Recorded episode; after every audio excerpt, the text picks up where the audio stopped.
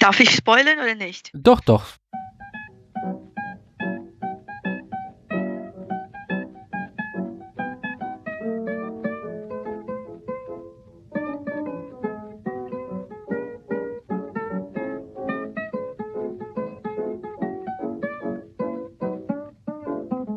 Hallo Paula. Ach, so fängt es an.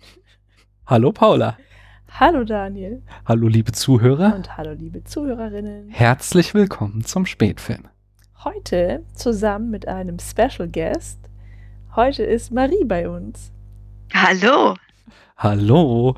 Erzähl doch mal kurz ähm, dem Internet, hier dem deutschsprachigen Internet, wer du bist und ähm, was du so im Internet treibst und woher man dich da kennen könnte vielleicht. Okay, ja, ich bin die Marie, ich wohne in England ähm, und ich ich habe nichts, also berufstätig mit Film zu tun, aber ich mag Filme. Uh, und ihr könnt mich uh, im, bei Twitter oder Letterboxd bei uh, ReesePie finden. Das heißt R-E-E-S-I-E-P-I-E. Mhm. Und du hast einen Blog auch, nicht wahr? Ja, ich habe einen Blog. Das ist uh, strictlyminicine.wordpress.com. Genau. Und da schreibe ich kurz über Filme, die ich neulich im Kino gesehen habe. Ah, da bist du ja quasi genau das Gegenteil von uns, ja? Ja, ja. Vielleicht kennst du aktuellen Film. Aha. Und ähm, erzähl, erzähl, uns doch mal bitte auch, warum du so gut Deutsch sprichst. Um, ähm, boah. Wenn du das möchtest. Ich hab, musst also, ich weiß nicht, äh, ich, ich habe in der Schule gelernt, mhm. äh, auf der Uni studiert, ich habe ein Jahr lang in Deutschland gelebt und schließlich war ich Deutschlehrerin, aber nicht mehr, aber ja, ja so. Wo hast du denn in Deutschland gelebt? Äh, Erlangen. Ach, äh, ja. In Bayern, ja. Mhm. Ja, dafür hm. sprichst du ja aber ein sehr, sehr hochdeutsches genau. Deutsch. Erstaunlich. Bayerisch kann ich nicht. okay. Ja, wie so jeder Gast und jede Gästin hier, musstest du uns ein paar Fragen beantworten, nämlich äh, unseren Brust-filmschen Fragebogen, ähm, beziehungsweise eine Reihe von Fragen daraus. Wir haben das in letzter Zeit ein bisschen abgekürzt, weil das immer so zwei Stunden sonst dauerte, wenn die Leute alles beantworten mussten. Und wir wollen ja noch ein bisschen über einen Film sprechen. Ähm, Paula, stell doch mal die erste Frage. Gerne. Ähm, welches ist denn dein Lieblingsregisseur oder deine Lieblingsregisseurin? Mm, so, das ist sehr schwierig, ähm, nur eine Person auszuwählen, aber momentan muss ich sagen, Xavier Dolan, der äh, ist so, also so jung und hat so, also wenige Filme gemacht, sechs Filme glaube ich. Aber die sind alle so eigenartig und also stark bei Emotionen und was weiß ich. Ich liebe, ich liebe äh, die, diese Filme. Und ich mag auch mm, im Gegenteil Wong Kar Wai aus Hongkong. Mhm. Und äh, Hirokada Koreeda, der japanische Regisseur. Oh, den kenne ich gar nicht. Ähm, Nein? Was hat er ah. so gemacht? Also, die sind normalerweise Familiengeschichten. Äh, mhm. äh, sehr leise, aber tief, würde ich sagen. Und ähm, ja, sehr empfehlenswert. Ah, okay. Sehr empfehlenswert. Das ist so mhm. zeitgenössisches japanisches. Ja, ja. Okay. Ja. Genau, da kenne ich mich gar nicht aus, deswegen. Aber es gibt ja jetzt auch hier in, in dieser Blogosphäre, Podcaster-Sphäre, äh, diese nächste Aktion, den äh, Japanuary, äh, wo es dann im Jahr, ja. Januar darum geht, äh, acht japanische Filme zu gucken. Da kann ich mich ja dann da mal dran wagen. Ah, okay. Ich, ja, ich stelle die nächste Frage und zwar, ähm, welchen, äh, welcher Film hat für dich die besten Special Effects? Mhm. Also, das ist vielleicht ein bisschen alt jetzt, aber äh, The Matrix für mich war immer also das Beste für Effekte. Also vielleicht ja, vielleicht jetzt nicht mehr, aber zu der Zeit, wo der Film äh, am Anfang gespielt hat, war das so, so ach. Das hat man, hat schon ganz schön umgehauen, nicht? Ja, ja, und man hat so etwas nie gesehen. Und äh, ja, hm. Das, ja. ja. jetzt bin ich wieder dran. Ja. Ähm, was ist der beste Kriegsfilm deiner Meinung nach? Schwierig. Hm. Ich hasse Kriegsfilme normalerweise. ähm, die tun Geht mir auch so. Ja, also ich, also ich mag es, das ist nicht korrekt. Also The Hurt Locker ist ein guter Film. Mhm. Mhm. Ähm, ich weiß nicht, ob das, also die deutsche Name für diese Filme kenne ich überhaupt nicht. Ich Also glaube, The Hurt Locker heißt sogar auch in Deutschland es The Hurt ist, Locker. ja, okay. Und, und auch, also komischerweise Captain America, The First Avenger, Mhm. ist, also ich mag alles, was, was der Film tut. Mhm, Okay. Den, haben, den haben wir auch gesehen. Ne? Das war der erste, ja. Hm. Ja. Ja, Den ja, mochte ich genau. gar nicht so sehr. Ich mochte den zweiten sehr Nein. gerne. Ich kann die nicht so auseinanderhalten. Okay, ich, ich stelle die nächste Frage. Was ist denn deine Lieblingsschauspielerin? Also, das wäre Tilda Swinton Mhm. Oh ja. Mhm. Mag ich auch. ähm, und auch äh, Jessica Chastain Mhm. und äh, Julianne Moore auch. Ah, ja. Ja. Ah, super. Mhm. Und dein Lieblingsfilmzitat? so, ähm, kommt drauf an. Ich mag ähm, Al Pacino in äh, The Godfather, in der Pate Mhm. Nummer drei, glaube ich. Er sagt, just when I thought I was out, they pull me back in. ähm, und auch ähm, von Goodwill Hunting. Mhm. How do you like them apples? Das, das Äh. ist so lange her, dass ich das gesehen habe. Ja, Ich gar nichts. ja, ja, gefällt mir, gefällt mir. Mhm. Okay, dann, dann frage ich mich jetzt, äh, welcher Film hat denn die beste Filmmusik? So, kommt darauf an, ob Musik, äh, Musical-Film oder so Soundtrack oder sowas. So für Musical-Film würde ich Singing in the Rain auswählen. Mhm. Mhm. Ähm, ich hatte vor ein paar Jahren eine wichtige, also einen, einen wichtigen Geburtstag, sagen wir. Aha. Und ich habe ein äh, Kino gemietet, ein kleines Kino bei mir gemietet Mhm. und habe die ganze Familie und Freunde eingeladen. Mhm. Und ich musste einen Film aussuchen, Mhm. die für jede Person geeignet war. So Oh, sieben bis 70 Jahre. das ist schwierig, ja. Ja, genau. Und ähm, ja, und wir haben zusammen Singing in the Rain gesehen. Das ist eine schöne Idee. Mm. Yeah, Also ich meine auch das mit dem überhaupt das Kino zu mieten dafür. Ja. Mhm. ja. Das merke ich sehr mir. Gut. ja. Und so Mhm. auch, ich mag äh, die Musik äh, zu Der Pate und äh, Only God Forgives, würde ich auch sagen. Kenn ich nicht. Ähm, Only God Forgives mit Ryan Gosling äh, von, äh, Nicholas Winning Revan, ja, genau. dem Regisseur von Drive. Ja, aber kann ich trotzdem nicht. Hm. Muss ich vielleicht mal schauen. Ich glaube, er soll noch brutaler sein als Drive, von daher. Hm. Ja. Ja, das ist eindeutig. Nee, das habe ich doch jetzt gesagt. Du bist dran. Äh, Ich habe die Filmmusik gerade gesagt. Jetzt bist du. Ist ja auch egal. So. Äh, oh, hier, das ist ja auch eine tolle Frage. Ne? Was ist der, oder welcher ist der dramatischste Filmtod? Mhm. Und für mich ist das der, den man nicht sieht. Äh, zum Beispiel in ähm, Love is a Many Splendid Thing. Ich glaube, das heißt Alle Herrlichkeit auf Erden. Auf Deutsch. Mhm. Es ist ein alter Film von den 50er Jahren. Mhm. Äh, und jenseits von Afrika und äh, La Vie en Rose, alle, äh, jemand, äh, also äh, ein Mann stirbt, Ja. aber man sieht das nicht. Aber das ist, oh mein Gott, das ist so dramatisch. Ha. okay. Ja. äh, achso, jetzt muss Daniel wieder fragen. Ne? Und jetzt, äh, genau, der männliche, dein Lieblingsschauspieler jetzt. Mhm.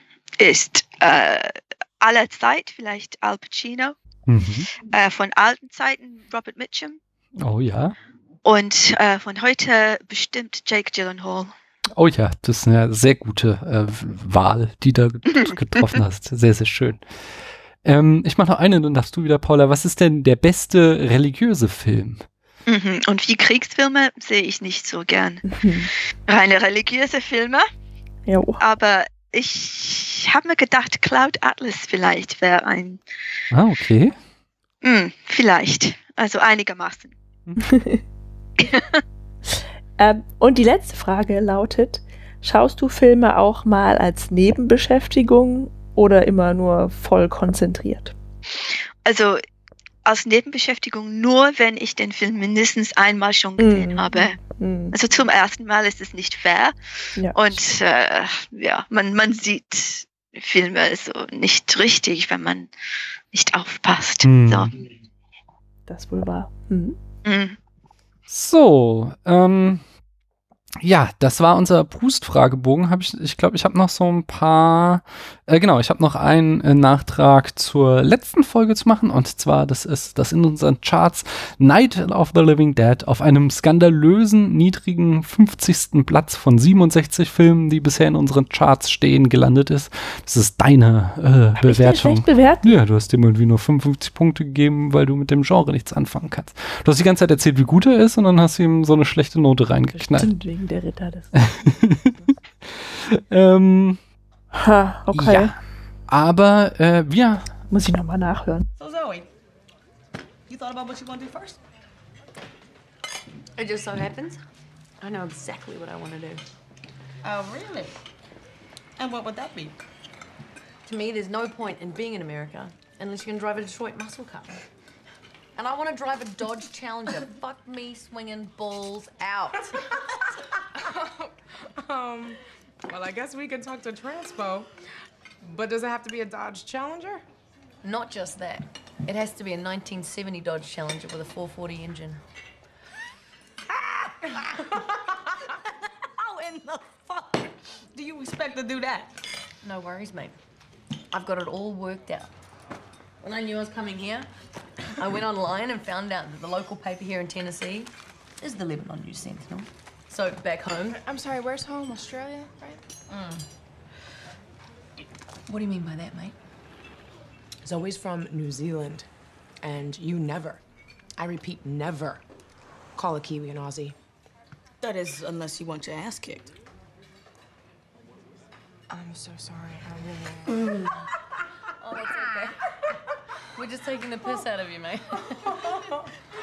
Auckland, to answer your question. Anyway, I subscribed to the local paper a month ago. Now, why the fuck you want a local redneck newspaper in New Zealand? Pipe down, and I'll tell you. I've been getting the paper for the last month, mm-hmm. and I've been checking the classified at the back looking at cars for sale. So, as of yesterday, for sale in this town, some dude is selling a stock 1970 Dodge Challenger with a 440 engine and a white paint job. And you want to buy it? Kim, I may be stupid, but I'm not bloody stupid. I want to say I want to buy it, so he'll let me test drive it. A 1970 Dodge Challenger with a white paint job. Oh, uh, Kowalski. Kowalski from Vanishing Point. Mate, it's a fucking classic. If I can get this guy to let me drive it without him, I will blow the doors off that bitch. What's Vanishing Point? What's Vanishing Point? Abs, I'm supposed to be the little one. It's just one of the best American movies ever made. Actually, Zoe, most girls wouldn't know Vanishing Point. Excuse me.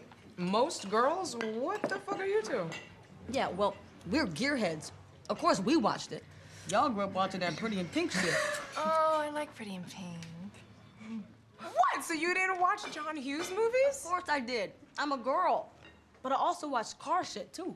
Vanishing Point, Dirty Mary, Crazy mm-hmm, Larry, mm-hmm. Gone in 60 Seconds. Uh, uh. Oh, the real one? Not that Angelina Jolie bullshit. Uh, we have an outdoor theater in Auckland, plays Vanishing Point, Big Wednesday, all the classics. wir sind heute hier, um äh, über einen anderen Film zu sprechen. Und zwar welchen denn, Paula? Äh, Death Proof. Marie, wie fandst du denn Death Proof? Ähm, nicht für mich. Nein! Mhm. Mhm. Warum? Was, was hat dich gestört? Also das hatte ich vielleicht auch erwartet, weil Aha. Tarantino ist mm, nicht mein Lieblingsregisseur. Ach so, okay. Aber wenn ich den Film nicht gesehen hatte, wollte ich ihn anschauen und ja, habe mich gezwungen und hier bin ich. Du hast extra für heute, für diesen gemeinsamen Podcast, für diese Folge, hast du dir den Film reingezwungen.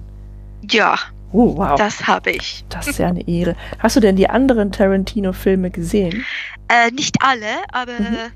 mm, mehr als die Hälfte würde ich Ah ja, okay. sagen. Obwohl, ja. obwohl du den nicht magst, schaust es doch immer wieder. Also, Mhm. von, äh, mm, also Reservoir Dogs und Pulp Fiction sind vielleicht Mhm.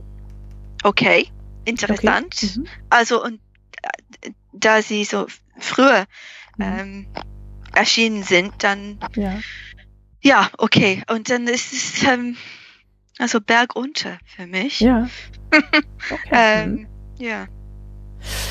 Na gut, okay. Okay, Paula, und du, wie fandest du den Film? Ich fand ihn super. Ja? Mm, Ja.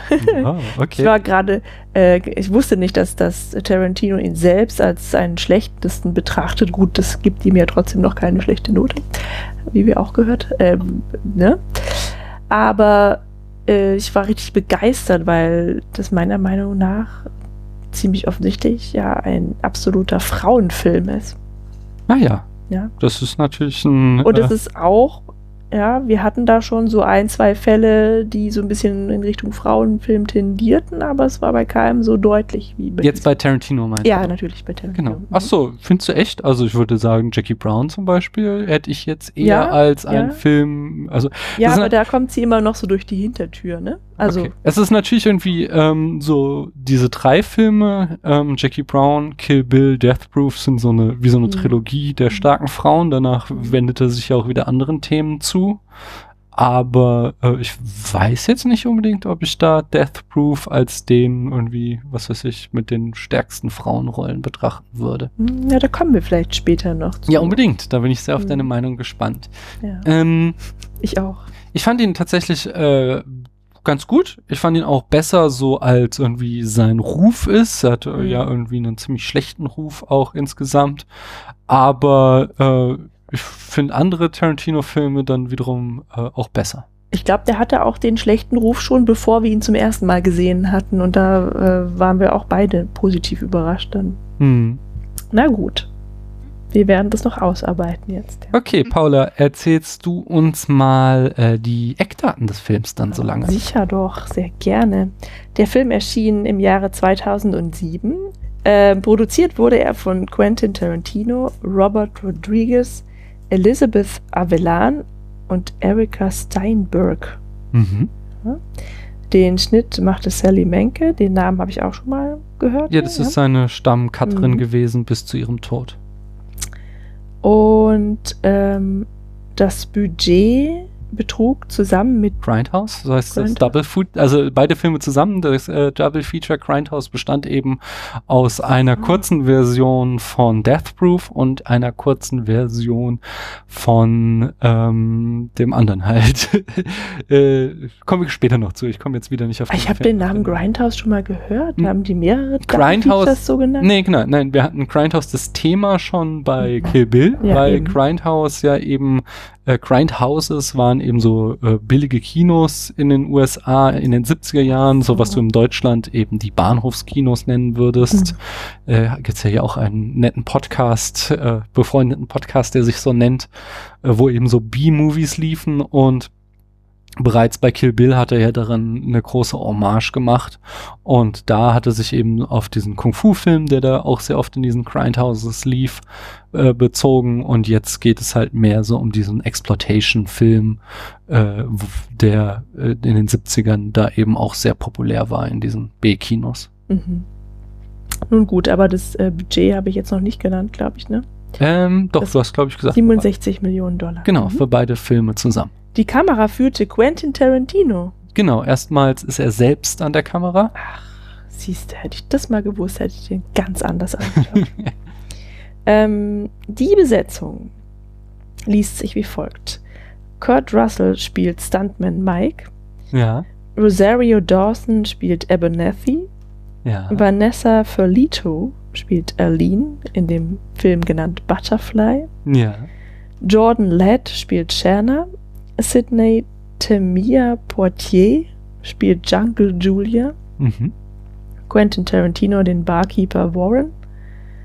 Ähm, Rose McGowan oder Gowan spielt Pam. McGowan. Gowan. Mhm. McGowan. Gowan. Spielt Pam. Wer ist denn Pam? Da muss ich echt mal nachdenken.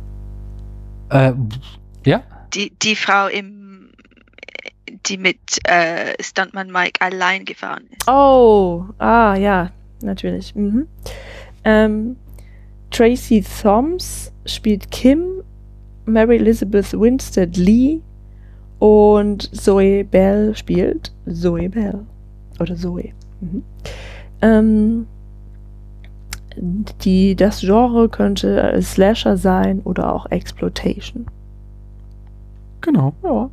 Also, ähm, äh, Tarantino sagte selbst, dass er einen äh, Slasher-Film drehen wollte, dass aber das äh, Genre ihm zu starr ist und dass er deswegen ähm, da andere äh, Genres mit reingemischt hat, eben so vor allem Dingen so diesen 70er Jahre Auto-Thriller. Äh, Mhm. Das waren dann die Hauptgenres, die er da vermengt hat. Mhm. Hat er auch äh, Duell gesehen? Bestimmt, ne? Garantiert. Also, Fühlt ich glaub, mich dann doch streckenweise Menschen erinnert. auf, wenige Menschen auf diesem Planeten, die äh, äh, ja mehr Filme gesehen haben als Ach so. Tarantino wahrscheinlich. äh, oder und wenige Filme, die er nicht gesehen hat, wahrscheinlich auch. Ja, nee, aber es gibt, es ist allgemein so ein, auch so ein, so ein Genre in den 70ern gewesen. So Bullet ist zum Beispiel auch so ein Vertreter, den wir hier im Regal stehen haben, ähm, äh, von eben äh, ja so Action-Thrillern mit starkem Autobezug irgendwie kann man es nennen. Okay. Äh, ja, Marie, äh, du hast als Gästin die, äh, die große Aufgabe, uns die Handlung in fünf Sätzen zusammenzufassen. Mm. Mhm. Magst du das mal gerne machen? ja, okay, fünf ziemlich lange Sätze. Hoffentlich ist das okay. Das Ja, ist voll okay. natürlich. Okay, das ist äh, ein Vorteil der deutschen Sprache. Man kann länger, lange Sätze bauen. So, drei junge Frauen besuchen eine Bar, um ein paar Bier zu trinken und Freunde zu treffen, wo auch Stuntman Mike gemütlich seine Nachos genießt, die Frauen anguckt und später einen Lapdance von einer der Frauen bekommt. Äh, eine andere Frau, Pam, bittet Mike, sie auf der Heimfahrt mitzunehmen, wobei er ihr alles über Stunts und Filmdrehen erklärt, bevor er sie in seinem todsicher, todsicheren Wagen tötet. Und ihr könnt das nicht sehen, aber ich sage todsicher in Gänsefüßchen. Äh, Stuntman Mike wendet sich jetzt auf der Suche nach den jungen Frauen, die bereits im Wagen unterwegs sind und absichtlich und mit hoher Geschwindigkeit in das Auto der Frauen fährt, wo alle vier hässlicherweise sterben. Äh, 14 Monate später, warum 14 Monate weiß ich nicht, aber 14 Monate später begegnen wir vier anderen Frauen, die alle in der Filmindustrie tätig sind und die einen hm, zum Verkauf stehenden Wagen Probe fahren möchten, weil er genauso wie ein Wagen äh, von einem Actionfilm der 70er Jahren ist. Dann folgen schnelles Autofahren, spannende Stunts auf dem Haube des Wagens, bis dann man Mike nochmal auftaucht und er versucht, die Frauen von der Straße abzudrängen, schafft es nicht, weint, als sie ihn schießen und wird endlich von den Frauen zum Tod geschlagen. Das hast du dir doch aufgeschrieben, ne? Ja, Ja. musste ich. Musste ich. Ja, Sehr ja. gut. Und wir hätten eigentlich, ähm, um hier mal eine gute Analyse des Films zu bringen, hätten wir dieses Highway nach San Francisco oder ich weiß nicht, dieser, dieser Film, aus dem der Wagen stammt, den hätten wir eigentlich auch noch anschauen müssen dann. Mm, mm, das ist das nicht. Ähm, warte mal. Dirty Mary, Crazy Larry war der Film, aus dem der Wagen stammte, wenn ich mich nicht täusche. ja Okay. okay. Kommen wir zur Produktion. Paula, würdest du uns mal erzählen, wie die Idee zu Death Proof entstand? Ja, also Death Proof erschien in den USA zusammen mit Planet Terror von Robert Rodriguez als Double Feature unter dem Namen Grindhouse. Die Idee zu Grindhouse kam Rodriguez und Tarantino, als sie im Haus von Tarantino rumhingen und alte Filme guckten. Tarantino ist ja so ein riesen Filmfan und der hatte natürlich die Streifen auf echten ollen Filmrollen zu Hause und die Qualität war höchst ähm, unterschiedlich. Manche waren noch richtig gut in Form und andere waren schon so richtig abgeratzt. Und da sagte dann Rodriguez zu Tarantino ähm, und wiederholte das später im Interview. We thought, let's make this experience that we have when we come over to Quentin's house for audiences all over the world. Auf den Titel und die Grundidee des Plots kam Tarantino, als er sich mit einem Kumpel darüber unterhielt, dass er sich ein neues Auto kaufen will. Und zwar sagte er da den Kumpel, er möchte sich einen Volvo kaufen, weil er gehört hat, dass die Dinger quasi unzerstörbar sind und also, also besonders sicher gelten. Und der Kumpel sagte zu ihm, hey, Du kannst äh, ein Stunt-Team anheuern und das macht dir für 10.000 bis 15.000 Euro, äh, nee, Dollar natürlich, Dollar jedes Auto Death-Proof. Und diese Phrase Death-Proof, also todsicher im Deutschen ist ja eigentlich falsch übersetzt, also ist ja eher sicher vor dem Tod. Ähm, also todsicher ist ja im Deutschen dieses, ist, äh, etwas ist so sicher wie der Tod, aber Death-Proof heißt ja genau das Gegenteil. Äh, und entsprechend äh, die, diese. Ich finde, das Wortspiel Phrase. funktioniert wunderbar. Ja, aber wie dem auch sei. Äh, der Kumpel sagt ihm, das können die Stuntmen machen. Zwischen den beiden Teilen liefen einige Fake-Trailer. Mhm. Die stammten von Edgar Wright, Eli Roth und Rob Zombie. Rob Zombie. Ja. Das ist ja mal ein origineller Künstlername. Muss man Musik hören, macht er auch kannst du auf äh, hier dem Musikstreaming-Dienst deiner Wahl hören. Spotflix, äh, meinst du? Der kann uns gerne sponsern, dann nennen wir seinen Namen. Roths Trailer war für einen Slasher-Film an Thanksgiving, da es der einzige Feiertag ohne Horrorfilm ist.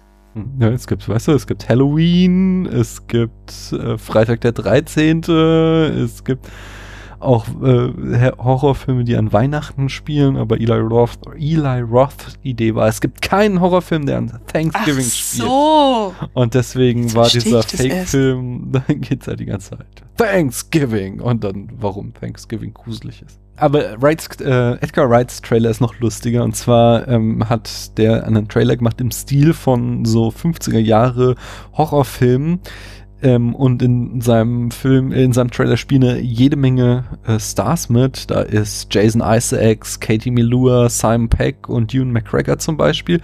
Aber der Witz ist, äh, keiner von denen darf den Mund aufmachen. Und äh, Wright sagte, er spielt damit drauf an, dass früher äh, die Trailer von britischen Filmen in den USA so geschnitten wurden, dass das Publikum nicht mitbekam, dass es Briten sind, weil das immer äh, schon gleich äh, weniger weniger äh, ja, Kinogänger bedeutete, wenn das amerikanische Publikum mitbekommen hat, es ist ein britischer Film.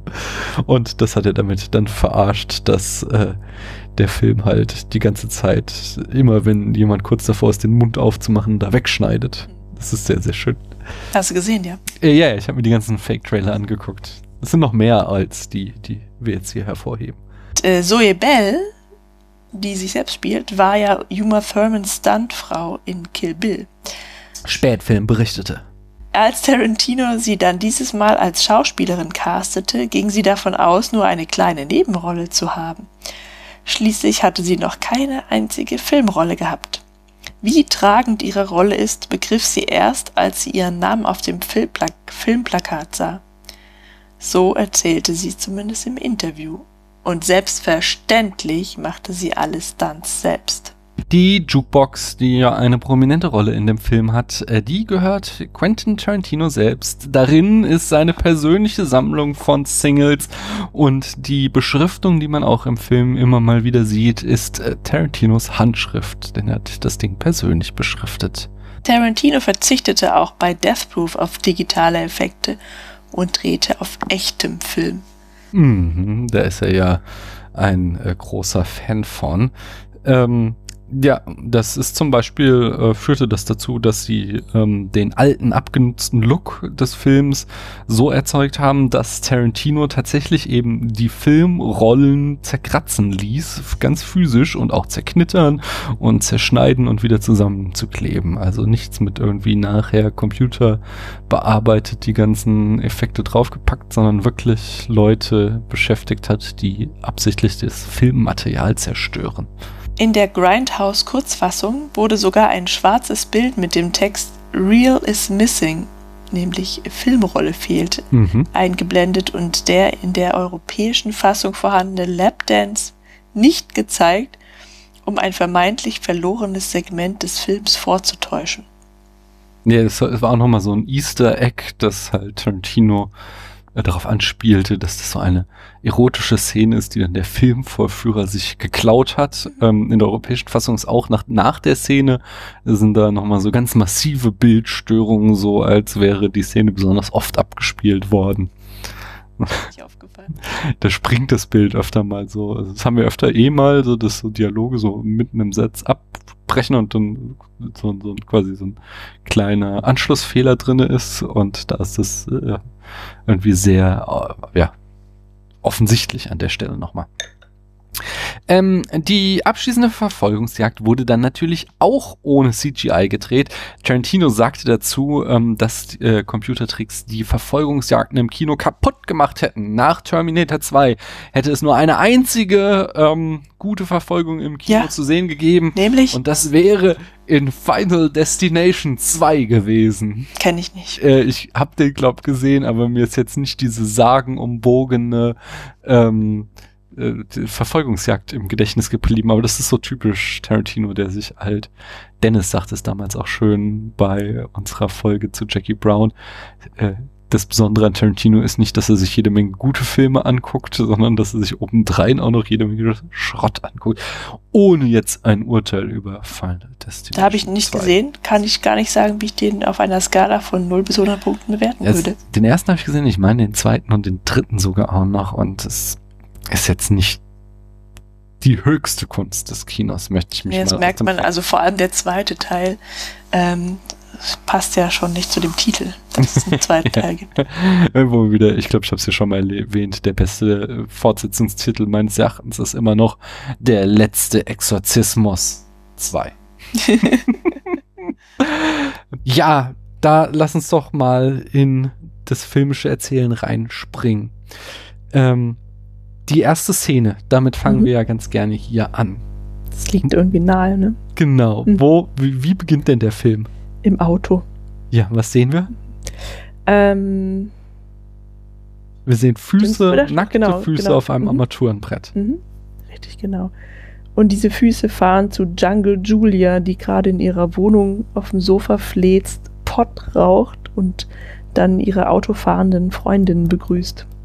Genau. Mhm. Äh, ja, da ist ja schon wieder so dieses, äh, dieser vermeintliche oder echte Fetisch von äh, Tarantino für nackte Füße steckt da drinne.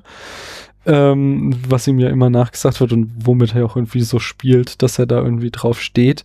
Und insgesamt habe ich halt auch äh, ähm, gelesen, dass das wahrscheinlich auch eine ganz große Schwäche ist in dem Film, dass er hier, äh, also er hat ja mit seiner Stammbesetzung außer mit seiner Cutterin nicht zusammengearbeitet.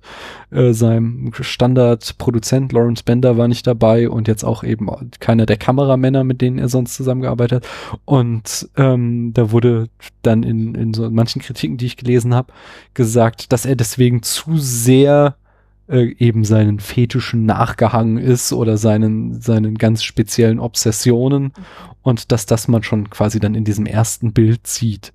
Mhm. Was ich persönlich noch ganz cool fand, ist irgendwie auf dem Armaturenbrett liegen auch so verschiedene Sonnenbrillen. Mhm. Und das ist dann auch schon wieder ein Zitat an äh, Kill Bill, wo wir das Auto von diesem einen Sheriff haben, der hier auch wieder auftritt. Ähm, und wenn wir das Auto sehen, dann sind da vorne auch verschiedene Sonnenbrillen auf dem Armaturenbrett. Und ich glaube, das zitiert auch schon wieder Bullet oder einen dieser 70er Jahre Auto-Thriller. Ja, ähm, du hast eben schon angedeutet, Paula, ähm, dass du den Film sehr toll fandest. Mhm. Und zwar wegen der Frauenrollen. Führ das doch mal weiter aus. Ja gut, aber das wäre jetzt eigentlich eher ein Thema für weiter hinten. Okay, Weil, dann, dann äh, übergebe ich das, äh, das Messer oder das, das Wort. das Messer, ich bin, bin schon beim Slasher-Film. Nein, äh, dann übergebe ich das Wort äh, an Marie. Du hast wiederum gesagt, dass du den Film gar nicht mochtest. Äh, magst du da mal so ein bisschen in die Details gehen, was denn so dir nicht gefallen hat, was du irgendwie, äh, ja, was dich generell an Tarantino stört und dann speziell auf diesen Film bezogen, wie sich das hier geäußert hat? Mm. Das, das große Problem für mich ist, dass es gibt, hm, es gibt so viele Frauen. Ja, Mhm. sie sprechen viel. Mhm. Äh, und das ist also nicht wie andere Filme von Tarantino. Das stimmt. Aber hm, und am Ende sind also ist der Mann tot und Mhm. die Frauen haben also gewonnen, Mhm. wie man sagt. Aber so viel, so, so viele, so viel schlecht, schlechte Dinge, Gewalt und was weiß ich, Mhm. ist vorher passiert Mhm. an andere Frauen. Und die Frauen, die, die sind jetzt tot. Mhm. Die, die am Ende sind, haben nichts damit zu tun. Und ich, ich kann, so viele Frauen müssen sterben, bevor andere Frauen siegen können. Das verstehe ich nicht. Mhm. Mhm. Ja gut, also das, ähm, das Erste, was mir so aufgefallen ist beim, bei dem Film, dass äh, Stuntman Mike Pam halt irgendwie mitnimmt und schon relativ schnell ja zu Tode fährt. Ne? Also der Mhm. so, er verletzt sie früh und dann eben diese Vollbremsung, bei der sie dann stirbt, das passiert, kommt ja auch ziemlich rasch dann. Und ich habe mich dann wirklich gefragt, was er davon hat. Ja, wenn er, wenn er, weil er kennt sie gar nicht, warum bringt er die Frau um und, und, und warum so, ja? Mhm. Ähm, wo du, Daniel, dann ja meintest, weil ich die Frage laut stellte, naja, das, der braucht halt dafür keinen, keinen Grund, das ist halt offensichtlich irgendwie so ein Serienkiller und vielleicht auch dem, dem, das gehört dann zu diesem Slasher-Genre halt, halt auch dazu. Das ist halt jemand, dessen Motive man nicht erkennt, die, der ist vielleicht einfach irgendwie psychisch gestört. Ja, so, keine Ahnung. Also gut, ist halt irrelevant. Hm. Und die, ähm, die ersten Frauen, die ja dann am Ende leider, oder in der Mitte des Films ja leider sterben, das sind aber auch schon unglaublich starke Frauen. Und sie, ähm, ihr Tod hat ja nichts mit irgendwie weiblicher Schwäche oder sowas zu tun. Ja. Mhm. Es hat auch, ja, glaube ich, eigentlich auch gar nichts damit zu tun, dass sie Frauen sind. Also, obwohl es dann, wenn Mike sich wohl Frauen raussucht, aber es hätten ja genauso gut Männer in dem Wagen sitzen können. Also, ähm, die haben jetzt diesen, da war halt irgendwie so gar nichts erkennbar oder anders gesagt, ähm, nicht, hm, ich weiß nicht, wie ich es ausdrücken soll. Also ich, ich, da hat, der hat sie halt erwischt. Ja, äh, warum, warum er jetzt unbedingt diese Frauen auch töten wollte, weiß ich nicht. Die hingen ja da ähm, an seinem Rückspiegel, dieser, dieser Klappe da im Wagen. Also irgendwie hat er es schon gezielt auf die abgesehen, aber warum? Keine Ahnung. So ähm, die zweiten Frauen, die hat er ja wohl nicht ausgewählt, sondern das war mehr so ein Zufall. Bist du sicher? Die nackten Füße haben ihn doch irgendwie getriggert. Ja. Meint, also äh, glaubst du wirklich, dass er das so jetzt gerade eben im Vorbeifahren, äh, dass das so passiert ist? Weil ich, äh, Marie fragt ja auch eben, warum sind 14 Monate vergangen? Und ich dachte eben, ähm, ja, einerseits, äh, er hat sich ja auch sehr stark verletzt bei diesem Unfall. Also er hat ja sein Mhm. Auto ähm, death-proof gemacht, dass er eben einen Unfall bauen kann und dabei nicht stirbt, aber die anderen sterben. Und äh, zugleich, äh, aber und deswegen hat er zwar überlebt, aber er hat sich halt stark verletzt und musste Mhm. sich erstmal von diesen Verletzungen wieder genesen. Und zugleich dachte ich halt, er da halt auch schon wieder die anderen beobachtet und denen aufgelauert. Und äh, man, das hat man ja eben in dieser ersten Hälfte des Films sehr ausführlich gesehen, dass er ja offensichtlich einen sehr elaborierten Plan hat und sehr genau weiß, wie sich seine Opfer bewegen und Mhm. was sie so machen Okay. um äh, ihn dann halt im richtigen Moment äh, äh, quasi aufzulauern und dann sein, seine Tat zu vollziehen. Und das hatte ich einfach jetzt so verstanden, dass wir das in der zweiten Hälfte des Films nicht mehr erzählt bekommen, weil wir das halt am Anfang schon quasi einmal gesehen haben, wie dieser Mann tickt. Aber äh, dass ich deswegen auch so es verstanden habe, deswegen ist so viel Zeit vergangen, weil er den halt jetzt wieder aufgelauert hat. Ja, gut. Aber es wird nicht explizit erzählt. Mhm. Es kann natürlich auch so sein, dass er ihn tatsächlich jetzt irgendwie zufällig da auf der Straße begegnet. Aber es sind ja dann halt auch beide Gruppen, haben ja mindestens eine Person dabei, die ja auch äh, prominent ist. Genau. Ja, das so würde dann halt auch dazu passen, dass er halt schon irgendwie was über die in Erfahrung gebracht haben könnte. So, ja, genau. Ähm, ja, Ich mach mal, Mhm. dann springe ich jetzt mal rein. Und okay. zwar, Mhm. also, ähm, wie ihr jetzt auch beide gesagt habt, dass halt äh, Stuntman Mike irgendwie, äh, ja, wir kriegen keine Motivation großartig von ihm erzählt. Und äh, es ist schon irgendwie krass, was wir da in der ersten Hälfte des Films sehen, äh, wie übel äh, verschiedenen Frauen mitgespielt wird. Ähm, ich glaube, das steht hier dann tatsächlich stark in dieser Tradition des Slasher-Films. Äh, wir haben ja irgendwie vor kurzem erst Halloween geguckt, Paula, und da ist er halt einfach so ein, so ein Personifizierung des Bösen, wie zum Mhm. Beispiel Michael Myers. Äh, und, diese Szenen am Anfang auch, wenn man zum Beispiel immer dieses Auto auf den Straßen lang äh, schleichen Mhm. sieht, das er erinnert ja auch ganz stark an die Szenen am Anfang von Halloween, wenn Michael Myers da einfach irgendwie rumsteht und die Leute beobachtet. Ähm, da wird ganz bewusst von Tarantino so eine Assoziation aufgemacht. Zugleich äh, finde ich, dass er, obwohl er uns nie jetzt explizit erzählt, was jetzt Stuntman Mike für eine ähm, Hintergrundgeschichte hat, kriegen wir trotzdem immer so zwischen den Zeilen äh, ziemlich viel Charakterisierung mit. Also ich finde, es hat sehr viel mit äh, sexueller Obsession zu tun.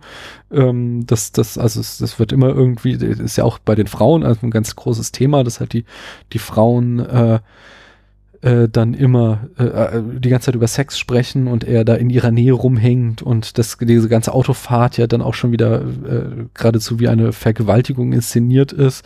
Also dass er da irgendwie dieses, diesen äh, Frauen zu Tode fahren als seine sexuelle Kompensation nutzt. So, das wird uns schon irgendwie durch die Bilder, finde ich, eindeutig erzählt. Und zugleich wird uns auch erzählt, was er eigentlich für ein jämmerlicher Lappen ist die ganze Zeit. Mhm. Also, dass er eigentlich voll das Würstchen ist und offensichtlich äh, ja, da halt äh, lang geplant irgendwie starke Frauen umbringen muss, weil er es halt nicht äh, auf die Reihe kriegt, irgendwie mit sich selbst klarzukommen oder sowas. Das sind schon so Sachen. Das hast die- du ihm jetzt aber das jetzt drauf Ja, interpretiert. ja, ja, aber es sind, also ich finde schon, dass es eine ganze Reihe von Szenen gibt, die uns, äh, lass es halt allgemeiner ausdrücken, die uns einfach zeigen, was das für ein Typ ist, ohne dass wir je explizit erzählt bekommen, äh, äh, ja, was seine Backstory ist in irgendeiner Form. Hm. Ähm, und äh, dann auch nochmal zu deiner äh, Frage, Marie, warum denn da in der ersten Hälfte des Films so vielen Frauen so viel Leid angetan werden muss, Mhm. Mhm. ähm, nur damit am anderen anderen äh, andere Frauen triumphieren können. Das ist dann halt auch wieder so, ähm, also da bezieht er sich Tarantino dann auch wieder meines Erachtens auf diese Slasher-Film-Tradition, Mhm. eben wo ja dann ein Serienkiller ganz viele Leute umbringt und es dann am Ende eben äh, immer traditionell The Final Girl gibt, die dann über den, den Täter triumphiert und das wird dann hier ähm, variiert. Das, wir, wir haben halt eine ganze Gruppe von starken Frauen jetzt, die ja auch ähm, noch viel krasser, also so meistens zum Beispiel auch bei Halloween ist es so, dass The Final Girl einfach nur lange genug durchhält ähm, und dann irgendwie am Ende durch, durch Intelligenz oder, oder Witz äh, den, dem, dem Mörder entkommt. Aber hier ist es ja dann sogar so, dass am Ende die Frauen den Spieß umdrehen und Mhm. sagen, nee, den lassen wir jetzt nicht mit damit davon kommen, sondern äh, dem zeigen wir es jetzt und dann werden sie quasi zum Jäger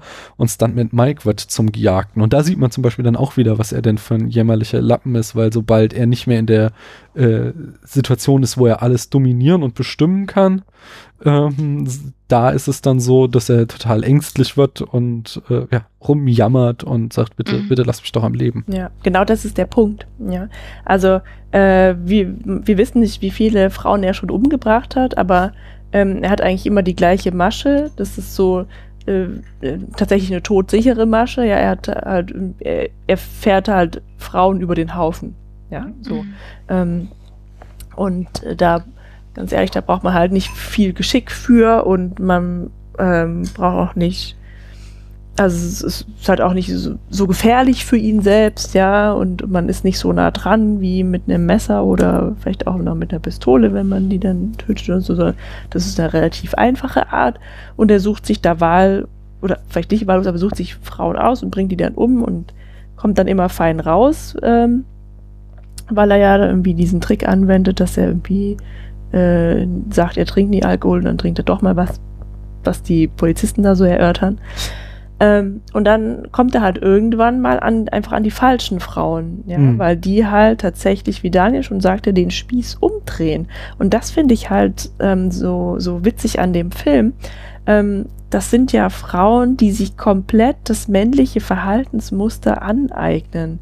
Also in der Art, ähm, wir haben, wir haben im ersten Teil haben wir vier Frauen, die, die von sich aus stark sind, also die reden viel über Sex, sicher, aber dass sie das halt bestimmen wollen, die wollen auch in diese, die wollen halt äh, abends ausgehen und ein bisschen flirten oder was auch immer, aber haben diesen Pakt, wir nehmen niemanden mit, keine Mhm. Kerle mit auf das Haus Mhm. und so.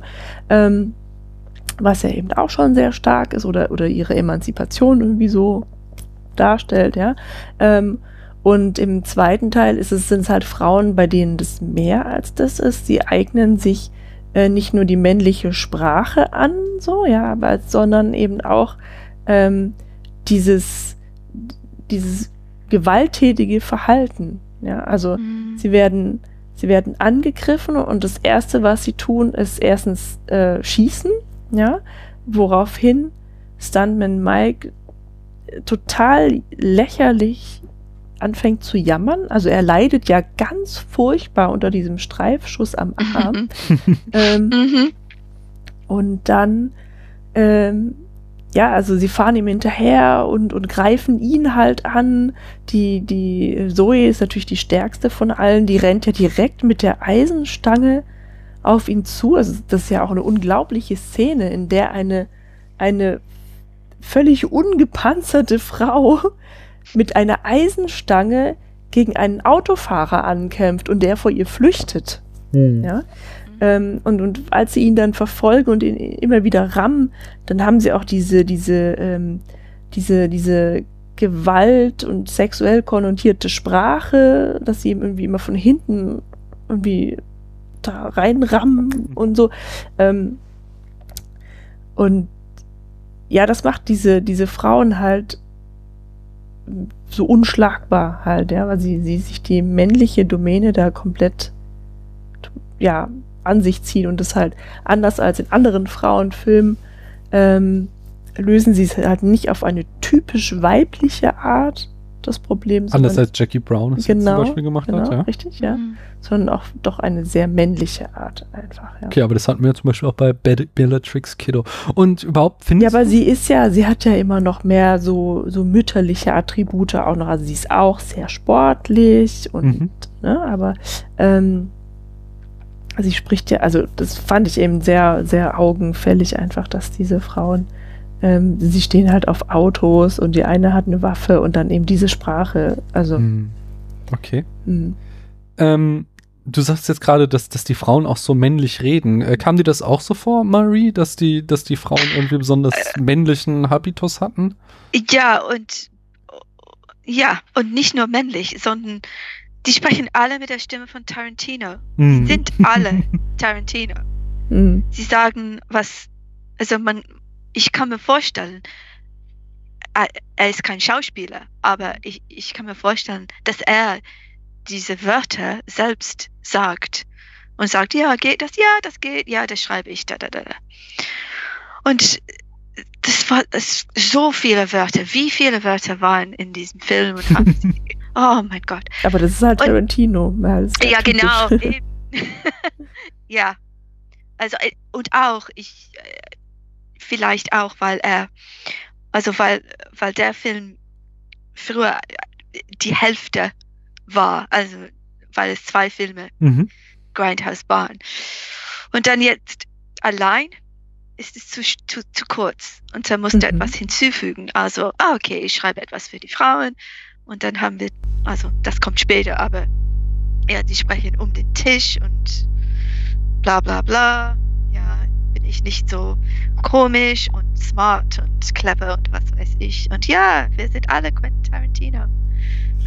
Ja, das war ein Vorwurf, den ich auch oft ähm, gehört habe, dass er da, also es, dass, dass, dass er halt einfach irgendwie, dass diese Gespräche, äh, die ja Tarantino immer hat, auch immer diese Gespräche voller popkultureller Referenzen, aber Mhm. dass die hier zu ausufernd sind und ähm, zu, äh, zu ermüdend dadurch mitunter. Ach, das finde ich gar nicht. Das ist natürlich auch eine Geschmackssache. Äh, da ist auch, was da an einer anderen Stelle gelesen habe, ist das halt auch wieder ein Filmzitat, was eben auf diese Exploitation-Filme verweist, die oft eben äh, so ein geringes Budget hatten, dass sie äh, die quasi ersten erste Stunde oder so nur mit ganz viel Reden überbrückt haben, um den Film voll zu kriegen und dann erst Ja. die letzten 30 Minuten dann irgendwie Action zeigen konnten, weil sie sich einfach nichts anderes leisten konnten und dass darauf Tarantino hier auch wieder Bezug nimmt. Ähm, und was ich auch noch interessant fand, war, dass ich halt zum Beispiel von äh, einen Text gelesen habe von Marie Elizabeth äh, Winstead, wird sie, glaube ich, ausgesprochen, die ähm, da diese junge äh, Model in der Mhm. Cheerleader-Uniform spielt und mittlerweile halt auch so eine äh, relativ renommierte Genreschauspielerin ist, die ich auch ziemlich cool finde. Und die wiederum sagte, dass sie halt cool findet an dem Film, dass er ähm, äh, dass die Gespräche eben ihres Erachtens doch ziemlich weiblich sind, ebenso wie Frauen untereinander reden, wenn sie halt unter sich sind, in Freundesklicken und dass die dann eben äh, äh, dass sie äh, in, in diesem Text hervorhob, dass, dass äh, sie findet, dass der halt äh, Tarantino das sehr gut trifft und sehr natürlich, ähm, wie halt so äh, ja, eine Clique junger Frauen untereinander reden würde äh, und eben nicht, wie es halt in 90% aller anderen Filme gezeigt wird, was dann eben ihres Erachtens eher unnatürlich ist. Ich meinte auch die, äh, die Sprache, derer sich bedienen, derer, derer sie sich bedienen, als sie die Verfolgung aufnehmen, also als sie sich an, anfangen, sich zu wehren. Okay, das heißt tatsächlich Mhm. in dem im Showdown dann. Ja, genau, als sie, also als sie den, den Typen dann halt, Mhm. als sie den Spieß umgedreht haben, ja. Mhm. So, weil sie dann halt auch diese, ja, also habe ich gerade schon gesagt, äh, da ähm, diese sehr gewalttätige Sprache, in der dann eben auch äh, sexuelle Attribute mit hineingepackt werden. Hm. Ähm, was ich noch, und das ist auch nochmal auf diese Frage, die du vorhin, Marie, stelltest, warum denn da also die ersten Frauen sterben müssen und Mhm. Nur damit andere Frauen äh, triumphieren können. Da habe ich Mhm. auch wiederum einen ganz tollen Text gelesen. Äh, was ich persönlich ja an Tarantino auch immer mag, ist, dass er dieses, diesen Popkultur mit doch äh, auch Hochkultur mischt. Und äh, da habe ich, wie gesagt, einen Text gelesen, der sagte, dass der Film, ähm, den Film Two Solutions for One Problem von dem großen iranischen Regisseur Abbas Kiarostamis ähm, zitiert wo es eben darum geht, eine Situation äh, verschieden aufgelöst zu haben. Und der Film macht halt stark, dass es zwar ähm, auf der erzählerischen Ebene zwei verschiedene Frauengruppen sind, aber die sich ja doch sehr, sehr stark ähneln. Und so die zweite Gruppe äh, quasi metaphorisch schon so eine Art Wiedergeburt der ersten ist Mhm. und uns dann quasi der Film ein Diptychon zeigt. Äh, Im ersten Teil, wie halt Stuntman Mike ähm, gewinnt diesen Konflikt Mhm. und dann eben als die andere Solution für dieses, für dieses Problem zeigt er uns dann eben in, in der zweiten Hälfte, wie die Frauengruppe das äh, Problem ge, äh, löst quasi, also den, den Konflikt einfach gewinnt. Mhm.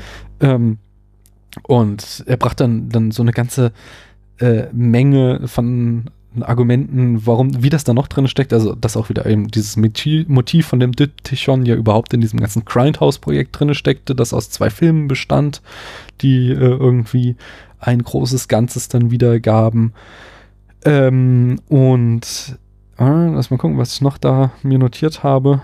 Genau, also ne, dass es jetzt auch insgesamt so ähm, die, die Frauenrolle in der Gesellschaft quasi reflektieren soll. Also im ersten Teil oder im Film eher. Im ersten Teil ist es halt, die Frau ist das Opfer, was halt ein äh, äh, traditionelle äh, Frauenrolle auch in Hollywood ist. Und dann eben im zweiten Teil, wie du ja dann auch sagst, dass sie sich dann quasi männlicher äh, Mittel bedient und zum Täter wird äh, in diesem im, äh, Endkonflikt. Und ähm, äh, zum Schluss sagte, und äh, genau, dann, dann machte der, der, der Autor dann nochmal stark, dass das eben auch ein Film übers Filmemachen ist, indem er eben so etwas zeigt und klar macht, dass äh, der Film etwas macht, was auch nur der Film kann, so, weil du im echten Leben natürlich nicht die Wahl hast, äh, die gleiche Situation noch ein zweites Mal durchzuspielen und anders enden zu lassen und dass, dass der Film uns dann dadurch wieder vor Augen führt, wie Film funktioniert wobei er dann äh, meines Erachtens sehr weiten Bogen aufgemacht hat, indem er dann behauptet hat, dass Stuntman Mike gewissermaßen selbst eine Karikatur für Tarantino ist, mhm. der ähm, äh, ja quasi Frauen schlecht behandelt in seinen Filmen und äh, dann sich am Ende selbst aufs Korn nimmt, in denen die Frauen äh, zurückschlagen quasi dafür, was er als äh, gewissermaßen Regisseur ihn äh, alles antun. Also Stuntman Mike, der das alles plant, wie das Ende dieser Frauen auszusehen hat, wie es der Regisseur tun würde, der die Frauen als Opfer auserkoren hat. Und äh, am Ende rächen sich eben die Frauen dafür, wie der, wie der äh, Regisseur sie schlecht behandelt hat die ganze Zeit. Ich finde es auch gar nicht, also ähm, ich kann mich da so ein bisschen sogar oder kann das selbst auch so ein bisschen bestätigen, weil der Film so ein bisschen den Blickwinkel ja auch ändert. Ne? Also ähm, in der ersten Szene haben wir diese äh, nackten Füße mit den, mit den rot lackierten Zehennägeln, was ja wohl auch schon recht erotisch ist, ja. Mhm. Ähm, dann geht Julia wie bei ihr die Treppe hoch ähm, in ihr Haus rein und wir sehen eigentlich nur ihren Hintern. Sie ja. beugt sich dann also da auch aus dem Fenster. Male Gaze haben wir da ganz stark. Ja, sehr. Äh, und, und, man sieht, sieht dann halt auch noch mal ihre Pobacken hauptsächlich und ähm, dann kommen die Freundinnen rein und die, die, eine muss irgendwie pipi und man sieht halt die Hand, die sie irgendwie so auf die Vulva drückt, dann, ne, um es zurückzuhalten. Das ist alles so sehr äh, erotisch, pornografisch fast, ja. Und ähm, lüstern. Nee, lüstern, genau. Und da fragt man sich halt schon so, warum, warum ist das so? Habe ich auch schon wieder eine Antwort, das ist auch ganz Ja, und es wird immer weniger. Also wir haben dann, das geht irgendwie weiter, dass die Frauen ja dann abends ausgehen, dann haben wir noch diesen Lapdance, ja. Ähm, aber so, so langsam, für, ja, deswegen meine ich, ändert sich die Perspektive. Also diese, dieser Male Gaze, wie du es gerade nanntest, der verflüchtigt sich halt, hm. ja, weil dann die Frauen ja irgendwann halt auch äh, sind es plötzlich nicht nur irgendwelche Objekte der Begierde, sondern sie sind halt dann gefährlich ja, am mhm. Ende. Und es ist so wie so, ein, wie so ein Schwenk einmal vom Hintern der Frau weg, irgendwie auch weiter weg von den Frauen und am Ende sehen wir sie halt irgendwie, wie sie in so einer Gruppenaufnahme, äh, wie sie halt den Mann töten, ne? wie sie ihn irgendwie ins Gesicht schlagen und treten, bis er halt dann tot ist tatsächlich. Und da finde ich auch, dass da der Kreis so ein bisschen geschlossen wird. Ähm, der Film fängt an mit den nackten Füßen und endet damit, dass ähm, die eine Abernathy, Abernathy, Abernathy ja. ähm, den Antagonisten eben mit ihrem Fuß, mit ihrem beschuhten Fuß tötet. Hm. Ja, mhm. wieder die berühmte Klammer, die Tarantino um seine Filme packt. Mhm. Ähm, kann dir das denn ein bisschen äh, dein, deine Kritik aus dem Segel nehmen oder möchtest du eine Gegenrede halten, äh, Marie? etwas, also sagen, nein, es ist doch alles blöd und Paula hat Unrecht. Ähm, nein. Paula hat eine Meinung und ich habe eine andere Meinung, sagen wir. Das ist gut gesagt, ja. mhm es ist, ist viel zu harmonisch. Ihr müsst mehr aufeinander wie Autos so aufeinander reden halt Frauen miteinander. ja. ich verstehe. Mit Respekt. Ey, okay, ich habe dann jedenfalls noch ähm, einen Punkt und äh, der, der diesen Male Gaze am Anfang auch äh, erklärt. Also ich glaube tatsächlich auch, also finde es schön, dass das da auch reinpasst eben in dieses Diptychon wieder. Ähm, einmal so, andererseits so. Aber es ist auch, und das ist ja auch immer, was wir sagen, Film hat mehrere Ebenen, es ist zugleich auch wieder ein Zitat, weil er eben äh, ganz stark da auch wieder dieses Exploitation-Kino ähm, äh, äh, ja, referenziert, was auch immer diese merkwürdige Zweiteilung hatte, dass ähm, es oft sehr starke Frauenrollen hatte. Also hier ähm, äh, Pam Creer, unsere Jackie Brown, die eben da in den 70er Jahren in so jede Menge äh, Blaxploitation-Filme der Star war und da immer die Frau war, die am Ende triumphierte und auch mit Waffengewalt und äh, richtig harte Sache. Und trotzdem musste sie in jedem Film mal irgendwann äh, die Bluse zerrissen bekommen und dann nackt da rumstehen oder so, damit es halt so sogenannte Schauwerte hatte. Mhm. Äh, und, und so war halt der Film irgendwie äh, also es war immer so, so ein ganz, oder ist, kann man ja immer noch angucken, es ist mal so eine ganz merkwürdige Zweiteilung, dass der Film halt einerseits äh, sehr so diesen Male Gaze hat und sehr viel irgendwie versucht, weibliche Körper äh, zu inszenieren, um ganz offensichtlich einem männlichen Publikum zu gefallen, aber zugleich dann eben auch immer wieder diese Frauen am Ende triumphieren lässt und diese Frauen über Männer gewinnen lässt und die Frauen stark darstellt und da äh, zum Beispiel viel weiter ist, als es ähm, Mainstream-Produktionen aus der Zeit aus Hollywood waren, wo ja irgendwie Frauen noch jahrzehntelang als Damsel in Distress fungierten und es äh, die ganz große Ausnahme blieb, dass sie irgendwie die aktiven Frauen waren, außer jetzt mal vielleicht eine Ellen Ripley in, in der Alien-Reihe oder so. Äh, ja, Ich möchte gerade noch mal Ja. kurz bleiben. Ähm, und zwar würde ich gerade mal rüberschwenken zu den Männerrollen. Nur so als Ergänzung. Also es sind ja tatsächlich wenig Männer, die da auftreten und die haben auch alle, also der Film wirft keinen wohlwollenden Blick auf die Männer. Ja, also Hm. wir haben da irgendwie, also die kannst du wirklich äh, mit zwei Händen, an zwei Händen abzählen, ja. Die, wir haben Warren, diesen, diesen skurrilen Barmann, Mhm. ähm, der eigentlich noch relativ har harmlos ist halt, ja. Dann haben wir die zwei Kerle, die da mit den Mädchen in der Bar sind, ähm, wo der eine den Plan hat, die irgendwie abzufüllen und abzuschleppen, ja, was er halt auch schon zeigt, okay, der kann halt nicht mit seinen eigenen Vorzügen gewinnen, sondern der braucht halt irgendwie Drogen dafür, um die Frauen zu bekommen. Ähm, der andere bettelt die Frau an und sie gibt ihm irgendwie dass fünf mit dem Minuten. Knutschen geht. ja, Ja, genau. Ähm, der, ein, der andere Typ hier, der Freund von Jungle Julia, der taucht irgendwie gar nicht erst auf. Dann gibt es immer noch so einen creepy Dude, der hinter Jungle Julia sitzt und sie nur anstarrt und nie was sagt in dem ersten Teil. Ich habe Ah, das irgendwie mehrmals stimmt. erwähnt, dass Mhm, irgendwie genau. gruseliger Kerl ist. Dann haben wir Stuntman Mike, der ja irgendwie völlig verkorkst ist. Ja. Und ähm, Den Autoverkäufer. den Autoverkäufer, der ja irgendwie, also ja, der hat so, ne, also dumm und sich irgendwie übermächtig fühlend dargestellt wird. Und dann haben wir noch den Tankwart, der Abernathy irgendwie die Vogue Italienische aus Vogue, Italien anbietet oder so. ja, ist halt vor Internetzeiten spiels offensichtlich. Ja, ja, Aber der hat das noch- einfach bestellen Der hat konnte. noch die, die Rolle, die irgendwie das am wenigsten schlechte Licht auf Männer wirft. So, ja. Mhm. Aber ja, das waren halt wirklich schon alle Männer, die da irgendwie vorkommen. Ne? Mhm. Äh, Und auch der, der, der Sheriff und der, der Ach, stimmt, richtig, genau. Und seiner Sohn. Okay, Ja, wobei, weil, das sind ja auch das, also das sind so, ähm, der Sheriff und dieser, sein Sohn, der ist so, das sind so wiederkehrende Charaktere, die in äh, diversen Tarantino-Filmen auftreten. Immer in Ja. so einer kleinen Nebenrolle.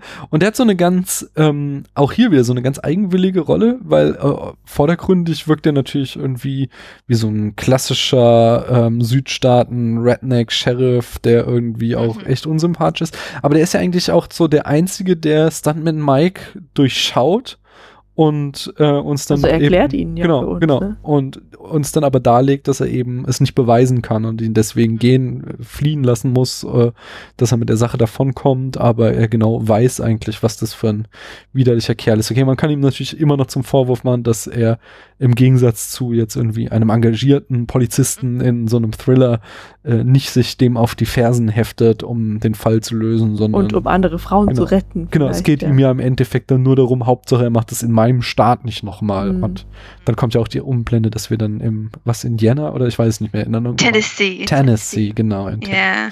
den Staat wechseln. Und Mm. dann, dann ist es dem Sheriff auch egal. Was ist denn das eigentlich, was die beiden Sheriffs mit Dr. Blond haben?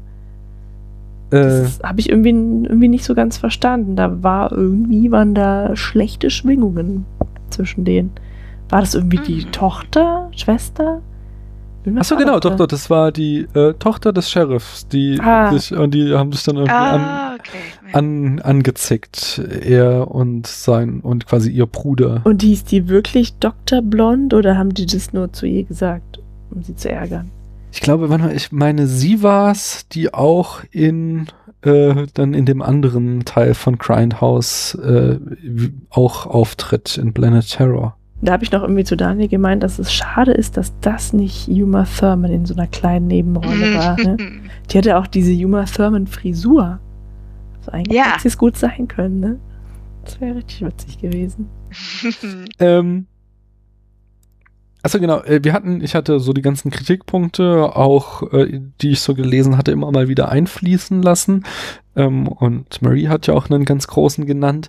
Aber äh, einen hatte ich jetzt noch, den fand ich ganz spannend, weil ähm, den hatte ich vor allem dann, was hattest du vorhin, wann der Film erschien? 2007? Mhm. Ähm, Mhm. da hatte ich den auch ganz groß gelesen, dass halt das, ähm, das große Problem ist in, an diesem Film, dass er so egal ist, weil er eben so viele Filme referenziert, die heutzutage niemand gesehen hat. Im Gegensatz eben zu äh, Reservoir Dogs, Pulp Fiction, äh, Jackie Brown oder Kill Bill auch, die sich halt auf Klassiker des Kinos ähm, äh, beziehen, nimmt der Film hier halt ganz viel Bezugnahme auf so B-Movies, die halt irgendwie nur ein totales Spartenpublikum ansprechen.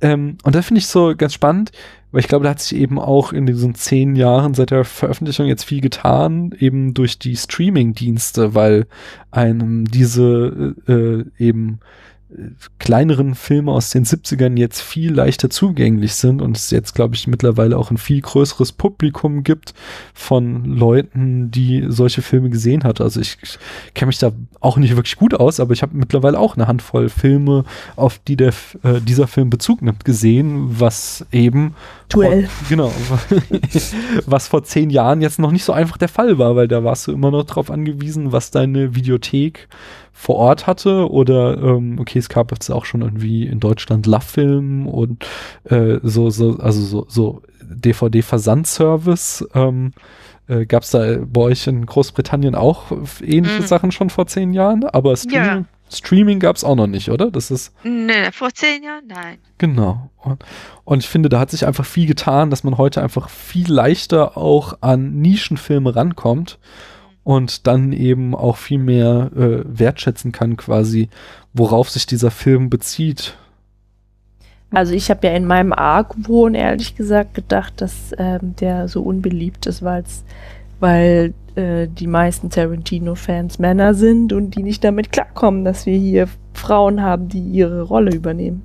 Ich glaube tatsächlich, dass das auch eine Rolle spielt. Also ich glaube, dass ähm, tatsächlich diese Dialoge, die ja in, ähm, also an einer Stelle zum Beispiel wird ja auch ganz äh, explizit dieses Frühstücksgespräch aus ähm, Reservoir Dogs zitiert, wenn die Kamera immer so um den Tisch rumzirkelt, wie sie es in Reservoir Dogs tut.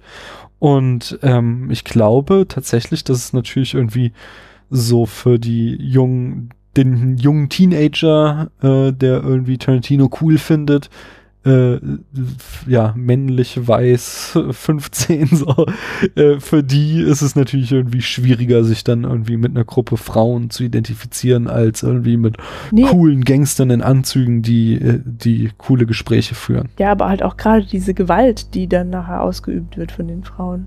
Ach, das halte ich jetzt für, für zu weit hergeholt, weil dann wiederum kenne ich einfach sehr, sehr viele Fans von äh, Kill Bill und da ist halt auch Gewalt durch eine Frau ganz massiv. Ja gut, aber die, die, die Und es gibt so viele Fans von den Alien-Filmen und so. Also das glaube ich nicht. Ich glaube, das, da würde ich auch den Aber meisten du hast hier die männlichen Frau, die, die, also die, die auf die Autos steht, die auf diese verrückten, wie will man das nennen, Extremsportarten vielleicht abfährt, ja. Ähm, und die dann mit einer Eisenstange auf die losgeht. Dann hast du Frauen, die mit Fäusten prügeln und die äh, in Gesichter treten. Also das ist halt.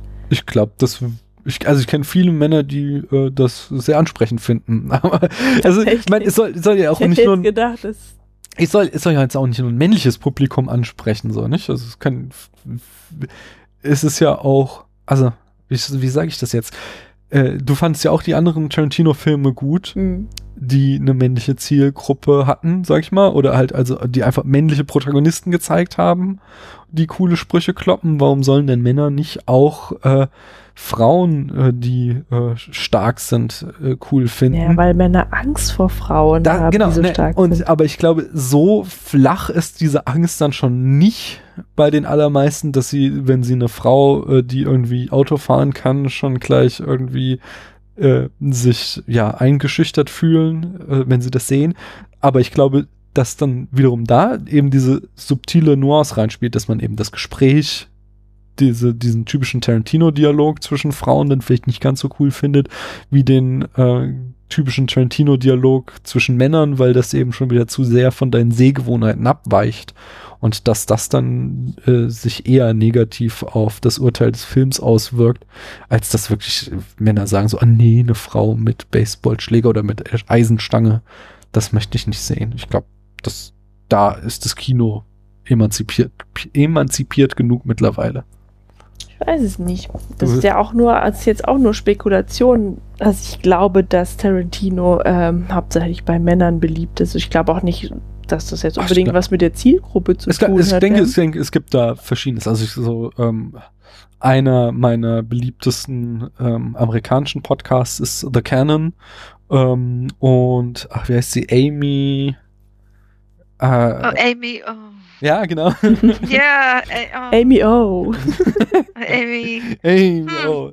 ähm, warte mal, ich habe hier eine Folge. Könnte ich vielleicht noch schnell nachgucken? Ja. Also es ist halt auch eine ähm, amerikanische äh, ähm, Filmkritikerin, die halt auch total Mhm. auf Tarantino steht und den immer in, in höchsten Tönen lobt.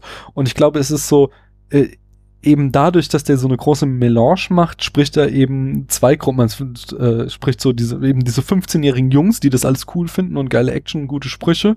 Ähm, aber zugleich spricht er eben auch so ein intellektuelles Publikum von äh, Filmkritikern und cinephilen Menschen an, die sich an den ganzen äh, Godard und Antonini äh, Zitaten und was du nicht alles auch äh, drinne findest, äh, Antonioni heißt er nicht, ähm, äh, eben daran auch äh, total darüber freut und an den ganzen äh, Metageschichten, die, die wir ja da auch immer rausarbeiten.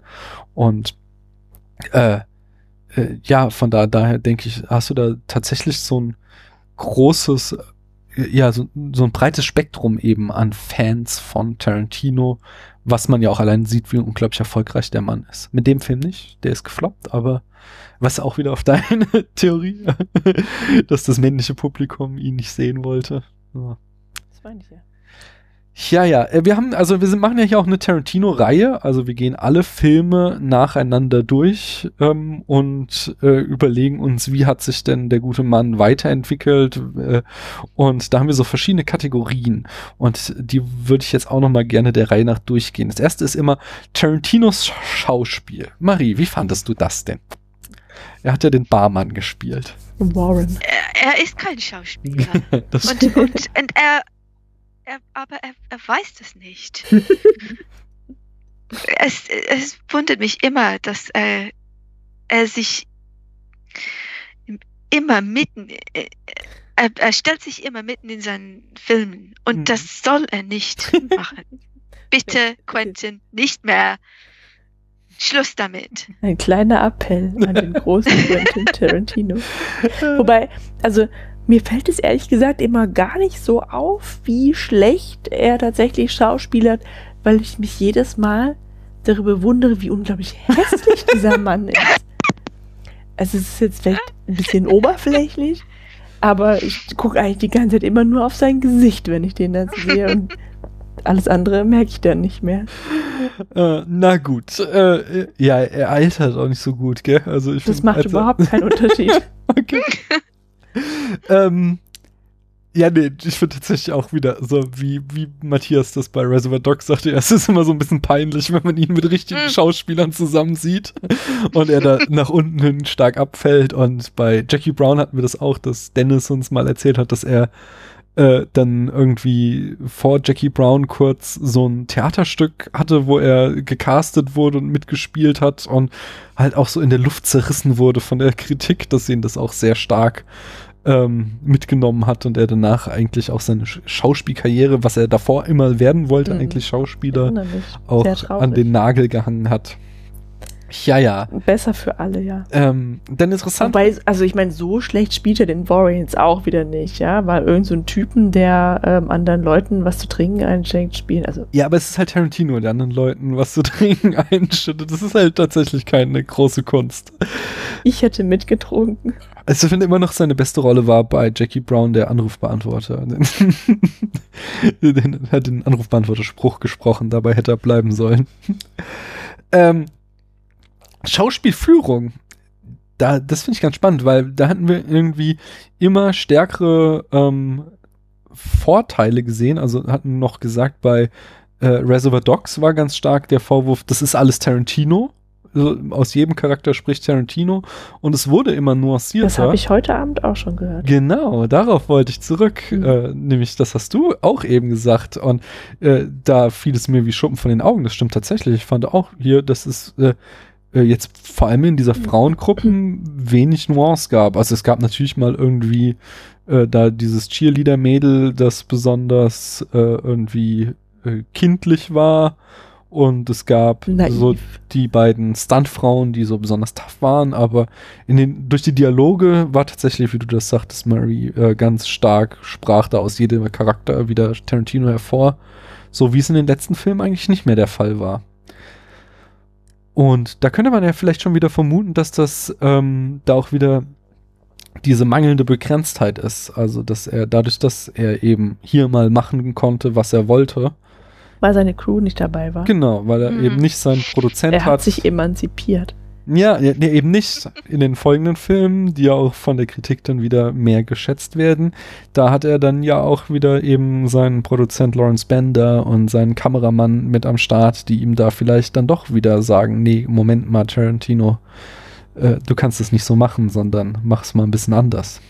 Und wer weiß, also das ist jetzt nur so die erste Riege, wer weiß, wer da noch an äh, an anderen Leuten am Set diesmal einfach fehlte, die sonst auf ihn einreden und sagen, du kannst hier nicht äh, 150 Prozent von deinen ganzen äh, Obsessionen immer reinstecken.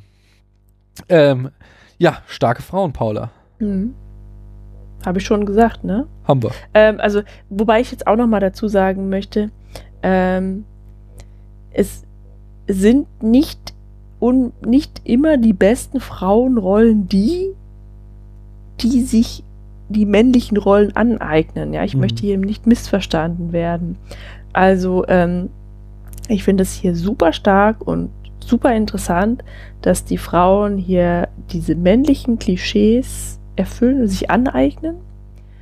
Ähm, aber das bedeutet für mich nicht, dass eine emanzipierte Frau eine männliche Frau ist.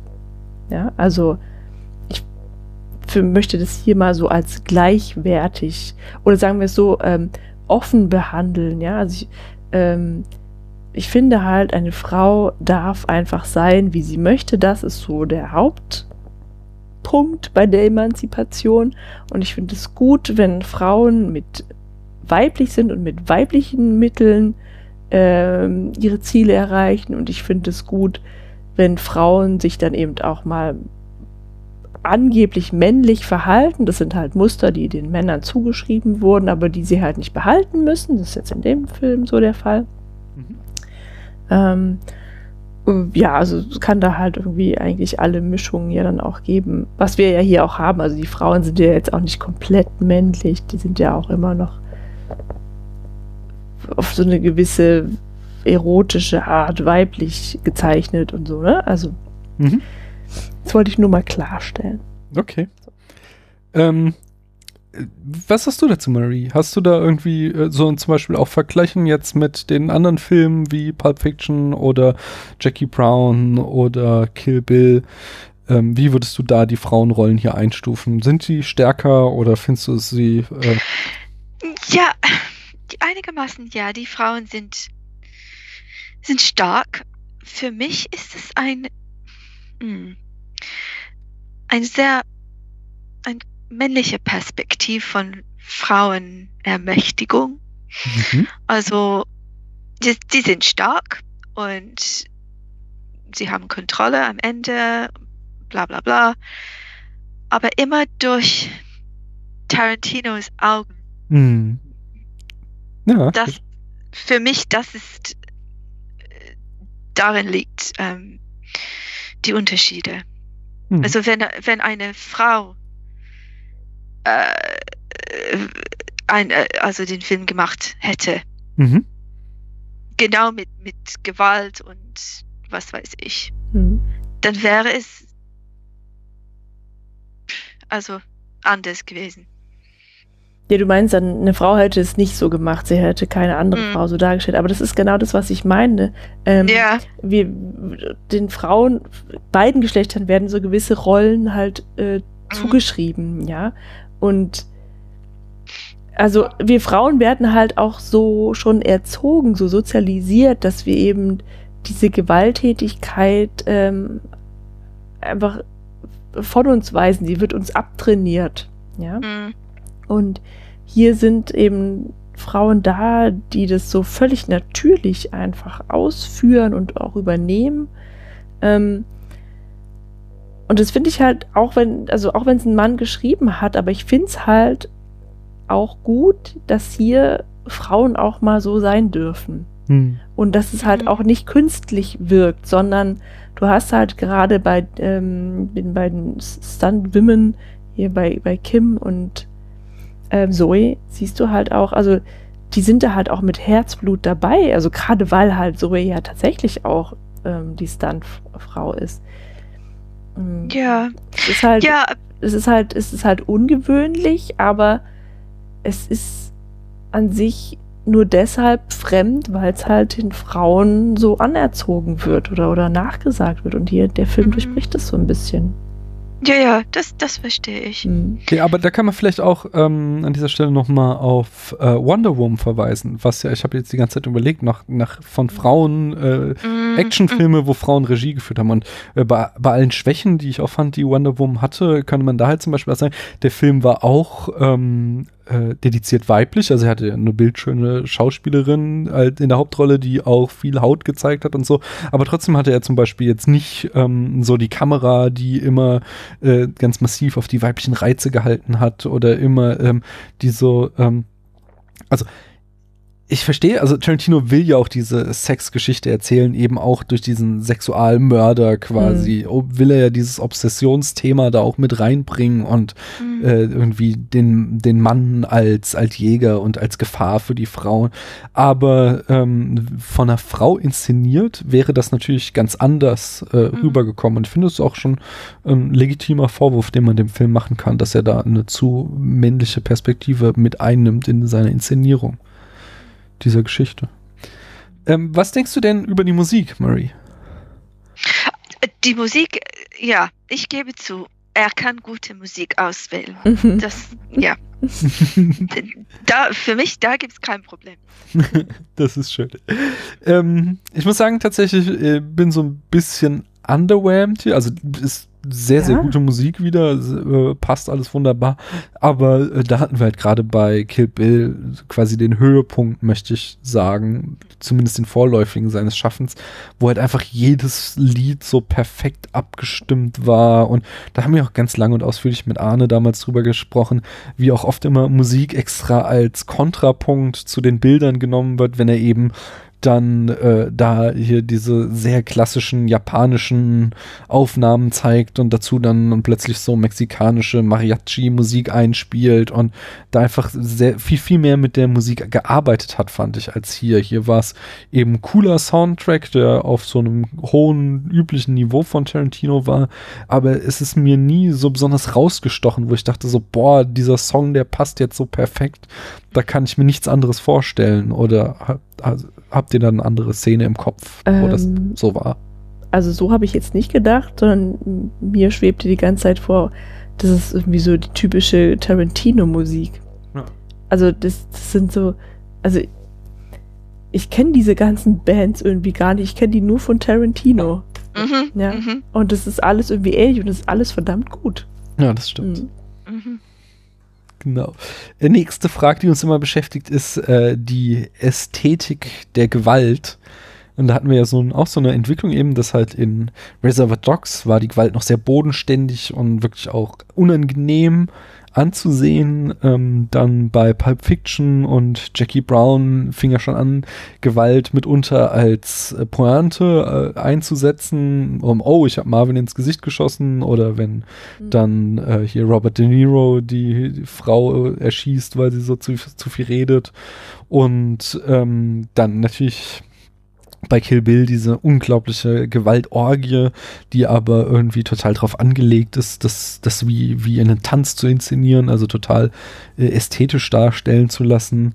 Und wie macht er das jetzt hier? Mm.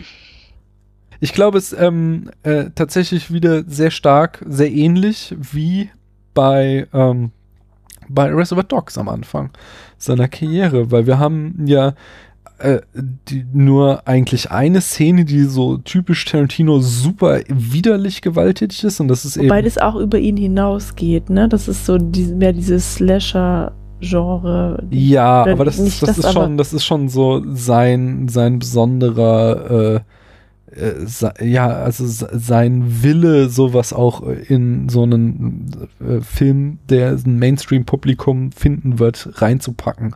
Also wenn, ganz, worauf ich hinaus will, ist eben die Szene, wenn äh, Stuntman Mike die erste Frauengruppe umbringt, die mhm. ist so unglaublich brutal. Also wie wir, mhm. weil wir halt äh, in Zeitlupe immer in, ich glaube, in zwei, drei Wiederholungen sehen, wie jede Frau einzeln, wie die Frauen ja. auseinandergerissen werden bei diesem Unfall. Und das ist, also da ist eben überhaupt nichts mehr von wegen dem, dem ballettartigen Choreografie von äh, Kill Bill oder von irgendwelchen Humor drin, sondern das, das kriegen wir halt quasi ultra realistische Bilder gezeigt, die uns auch in dem Moment nur noch abstoßen sollen. Die sollen nicht lustig sein, die sollen nicht irgendwie cool wirken, sondern die sollen nur noch widerlich sein. Und da ist er wieder wirklich ganz ähnlich eben an diesem Realismus, den er in Reservoir Dogs hatte. Und ich glaube, das ist. Das stimmt tatsächlich, ne? Man sieht, was passiert dann eigentlich bei ja. so einem Autounfall. Genau. Und das soll, soll halt auch nicht cool sein, sondern es soll tatsächlich äh, dich maximal schocken, um äh, auch, äh, ja, eben, eben diesen Stuntman Mike maximal äh, als, als Bösewicht, als jemanden, den du hassen sollst, dir vor Augen zu führen. Mhm. Ja. Ähm, dann haben wir äh, auch hier ein wiederkehrendes Thema, dass Tarantino immer Erlösungsgeschichten erzählt in all seinen Filmen. Also in Reservoir Dogs geht es ganz stark darum, äh, ums Aussteigen aus dem Gangsterleben, äh, genauso da in Pulp Fiction mit, mit Jules und ähm, äh, der, also ja, mit Jules, der eben da raus will aus der Geschichte, aber auch mit, mit Butch, der aus dem Boxleben aussteigen will.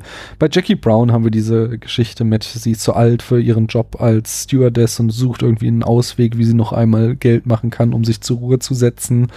Äh, und dann eben bei Beatrix, dass sie so ein Trauma erlitten hat und äh, ihre Erlösung darin besteht, dass sie Rache nimmt. Und hier würde ich eben das, was, was ich vorhin sagte, dass es dieses Diptychon, diese Wiedergeburt der Frauengruppe ist. Im ersten Teil wird eine Frauengruppe umgebracht und die Erlösung besteht dann darin, dass wir eine sehr, sehr ähnliche Frauengruppe sehen, äh, die eben für diesen Mord Rache nimmt oder nicht Rache, sondern die eben das Blatt wendet und die Geschichte anders erzählt. Das finde ich übrigens auch ein sehr schönes Bild mit dem Diptychon, weil ähm, das ist mir natürlich auch aufgefallen, dass das irgendwie äh, auch wieder vier Frauen sind, die so, so unterschiedliche Charaktere mhm. haben. Ähm, aber ich Gemischte Ethnien und ja. äh, jeder hat so einen distinkten Look und sowas. Aber ich hätte das nicht so in Worte fassen können, tatsächlich. Mhm. Ich dachte irgendwie, ja gut, der Typ sucht sich irgendwie so die Sorte Frau raus, aber das hätte es nicht ganz getroffen. Mhm. Dann hatten wir seit Jackie Brown ähm, kam auch immer mehr in den Vordergrund, dass er Außenseiterinnen äh, gewinnen lässt, Tarantino. Und ich denke, das haben wir hier auch wieder eben in diesem Motiv, dass die Frauen äh, am Anfang noch äh, quasi Opfer sind in der klassischen Hollywood-Rolle und dann am Ende äh, als Siegerinnen hervorgehen in der Form Außenseiter, wenn man naja, den, 50 aber sind, der sind Menschheit sie halt als nicht, ne? Also ab, abgesehen davon von der von der von der Konklusion, die du daraus ziehst, aber sind sie halt nicht, weil auch die ersten Frauen sind starke Frauen. Die klassische Opferrolle hat nur Pam inne. weil die Sicherheit, weil die einen Mann braucht, der oder überhaupt jemanden braucht, der sie nach Hause fährt und die dann in dieses Auto steigt, was das Dümmste ist, weil jeder Mensch weiß, dass, dass du nie bei einem fremden Mann mit ins Auto steigen sollst. Ja. Mhm. Ähm, aber die, die anderen vier, die ja dann Mhm. die also die, die, sind, ja. die anderen drei, weil die Cheerleader ist zurückgelassen, wurde zurückgelassen. Ja, das stimmt. Und das, Achso, jetzt da. Also in genau. der, in der zweiten Reihe. Hm. ja, Ja, das ist auch komisch. Da habe ich mich auch gefragt, was mit der eigentlich passiert. Aber so Ja. in der Logik des Films würde ich sagen, dass sie dem Autoverkäufer Verkäufer auch ordentlich in die Eier tritt, wenn der Mhm. mhm. zu nahe kommt. Ich glaube auch, dass die stark genug ist, um dem Autoverkäufer Paroli zu Mhm. bieten. Sonst hätten die anderen starken Frauen sie auch nicht mit dem alleine Das gelassen. wird uns, glaube ganz stark angedeutet. Ja, Marie. ja, ja, ja da, das ist auch ein Problem für mich. Die, die drei, das ist komisch, dass, dass sie die, die Cheerleader mit ihm gelassen haben, Hm. weil äh, er ist bestimmt ein, ein bisschen schmierig oder sowas. Hm, Und man- genau. Und, mm, und, und warum ist sie als Cheerleader gekleidet? Also sie ist Schauspielerin, ja, Hm. sie spielt Schauspielerin im Film, aber an dem Tag nicht. Ja, ist schon ein bisschen merkwürdig, aber das ist ja klar. Mm, Das symbolisiert es noch, dass sie so die Naive in der Gruppe ist. mm, Aber ich hatte auch so, so die Befürchtung, ne, dass die, dass ihr irgendwie Gefahr droht, aber ich glaube, Mhm. das ist es nicht, weil die, die anderen sind sich irgendwie so sicher, dass sie halt irgendwie mit dem alleine bleiben muss, damit, also es geht denen ja darum, mit dem Auto irgendwie Spaß zu haben und die haben ja überhaupt keine Angst vor dem Mann, sondern es geht ja nur darum, ihn darum, darüber, äh, davon zu überzeugen, dass sie, äh, dass, dass sie alleine mit dem Auto die Probefahrt machen können. mm. Und die Abernethy darf ja auch nur ausnahmsweise mit, ich weiß gar nicht mehr, was für überzeugende Argumente sie dann hat, ja, aber eigentlich wollen Kim und äh, Zoe sie ja auch zurücklassen. So, die haben, die sehen, glaube ich, in dem Mann überhaupt kein Problem, Ja. weil die halt sich Die, alle für stark genug jederzeit halten. überlegen sind auch. Ja. Ich finde es sehr lustig, also was auch so ein, so, ein, so ein witziger, also einfach ein netter Gag am Rande ist, wenn man am Ende halt sieht, wie komplett geschrottet dieses Auto ist, was sie Mhm. sich für die Probefahrt geliehen haben und man sich dann einfach noch in vor seinem geistigen Auge ausmalen kann, wie die Szene wohl wäre, wenn sie dann das Auto zurückbringen und dieser super tolle, super seltene Wagen dann nur noch ein Haufen Blech ist. Das, das ist sehr schön irgendwie. Ähm, unchronologisches Erzählen können wir ganz schnell zusammenfassen. Das ist der einzige Film von Tarantino, der komplett chronologisch erzählt ist. Mhm. Es gibt keine Rückblenden und Mhm. nichts dergleichen.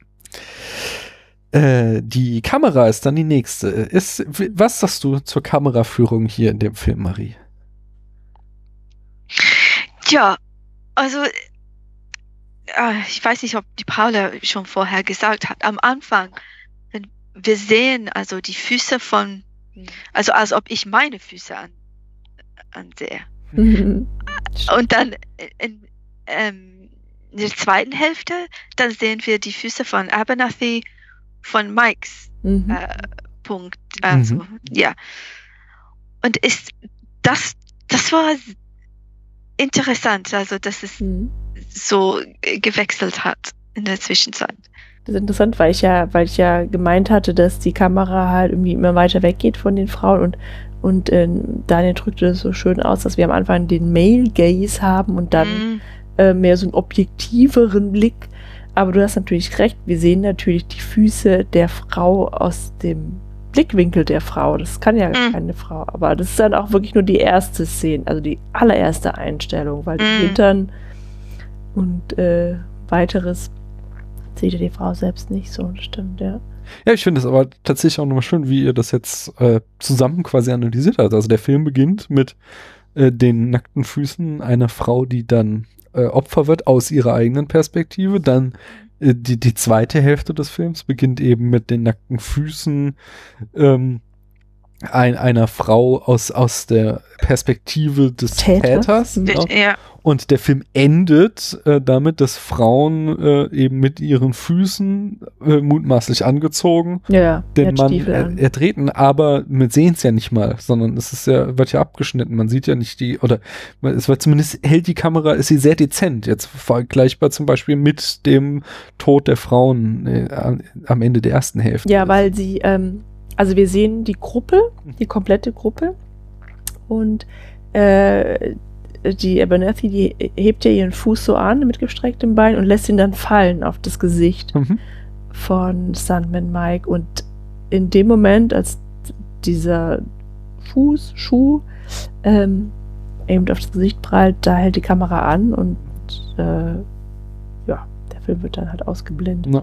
Mhm. Also es ist auch wieder von eine schöne Klammer um den Film. Ist jetzt nicht Mhm. die beste, da hatten wir tatsächlich in den anderen Filmen coolere, aber ähm, trotzdem wieder einfach, ja, hat er sich was bei gedacht. Gefällt mir auch. Ist jetzt so, ähm, mir fehlt so ein bisschen so irgendwie die flashigen Kamerafahrten oder die total krassen Einstellungen, die es halt in anderen Filmen gibt. Also Den Trunk-Shot. den Trunkshot gab es tatsächlich an einer Stelle. Ich habe vergessen wann. Aber es gibt ihn.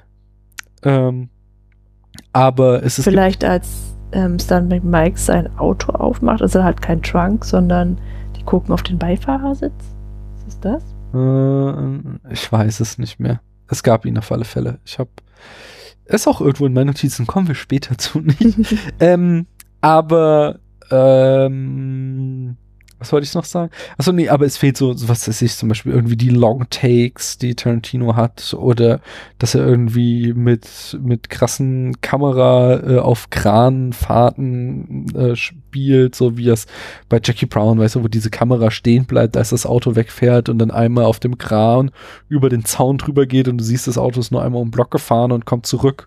Oder dieser, dieser Kranshot von Kill Bill von, äh, von oben dem Trailer, wo die Kamera einmal ganz runterfährt und liegt unterm Trailer dann Beatrix Kiddo äh, auf der Lauer um, äh, wie heißt er, den Bruder von Bill. Batsch. Äh, Butt, Butt, genau. Äh, solche Sachen oder der Longtake der- aus Kill Bill 1, wenn die Kamera da ins House of the Blue Leaves mit Beatrix reinläuft und solche Sachen halt einfach irgendwie äh, coole, krasse, aufwendige Kamerafahrten sind mir jetzt hier nicht aufgefallen. Ich möchte nicht sagen, dass der Film die gar nicht hatte, vielleicht sind sie mir auch nicht begegnet. Was natürlich ähm, ganz cool ist, ähm, also mir- vielleicht sind sie mir nicht aufgefallen, aber vielleicht äh, die, die Verfolgungsjagd, die war noch ziemlich cool. Ähm, die war tatsächlich nice inszeniert, so, weil da war halt auch nichts gefaked, sondern sie haben tatsächlich einfach zwei Autos genommen auf der Straße, haben sie sich jagen lassen.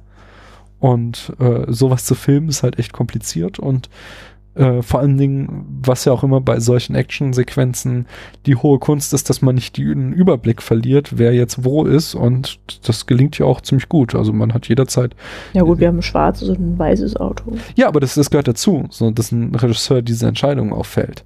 So, schau dir irgendwie mal drei Viertel aller Fast and Furious Filme an. Da hast du nach zwei Keinen Minuten. einzigen gesehen. Ich habe einen gesehen jetzt mal, weil ich dachte, du musst mal einen gucken. Aber Kennst du einen, kennst du alle wahrscheinlich. so, ja. wahrscheinlich. Aber wohl die, die neueren, die werden ja schon wieder voll abgefeiert. Ich habe den ersten geguckt. Der ist total scheiße. Es geht voll wenig um Autofahren. ja, das hat mich auch sehr verwundert.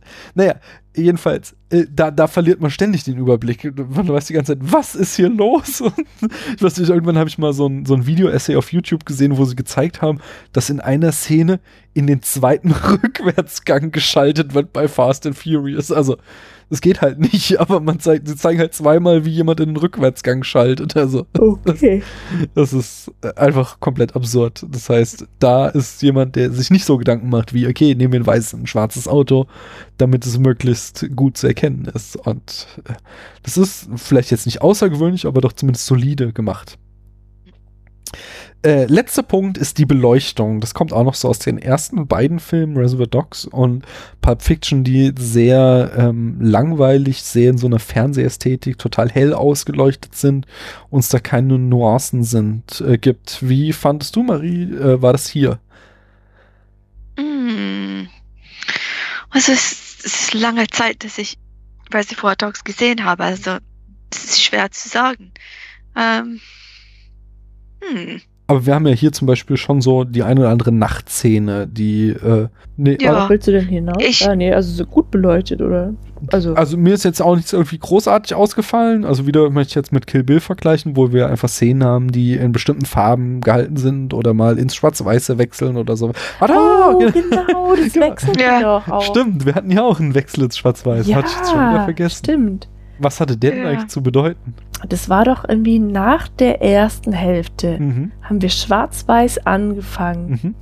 Da waren dann, ähm, das war ja wahrscheinlich irgendwie ein Flughafenparkplatz eigentlich, nicht so eine Tankstelle, wo wir die neuen Mädels kennengelernt haben. Da war es erst in schwarz-weiß.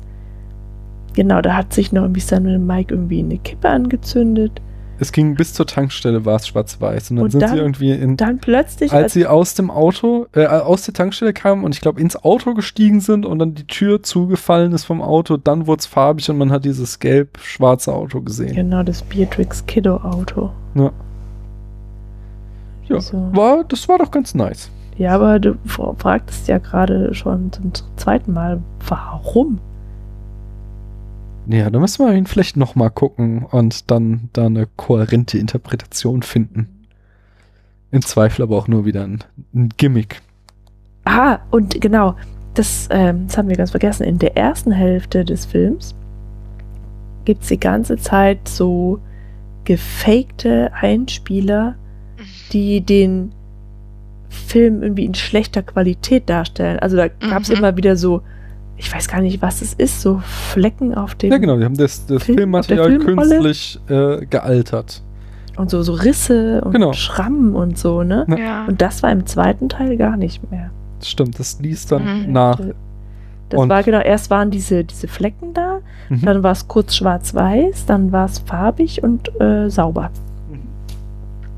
Aber es waren womöglich nur Spielereien einfach. Ja, also das ist natürlich auch wieder ganz stark, dass es auf den, äh, auf dieses Grindhouse verwies, eben wo die Film ähm, im Qualität äh, oft sehr, sehr schlecht war. Äh, Mhm. Eben weil es so b- billige B-Kinos, Bahnhofskinos waren und dann eben auch das, was äh, Marie uns vorhin zitiert hat, äh, dieses Zitat von, von ähm, Robert Rodriguez, der sagte so, dieses Erlebnis, äh, bei Quentin Tarantino zu Hause auf der Couch zu sitzen und einen Film zu gucken, weil der hat halt auch, natürlich ist er irgendwie voll der Filmbuff, hat er da seinen Projektor stehen und zeigt dann da die ganz alten Streifen, die total runtergekommen sind.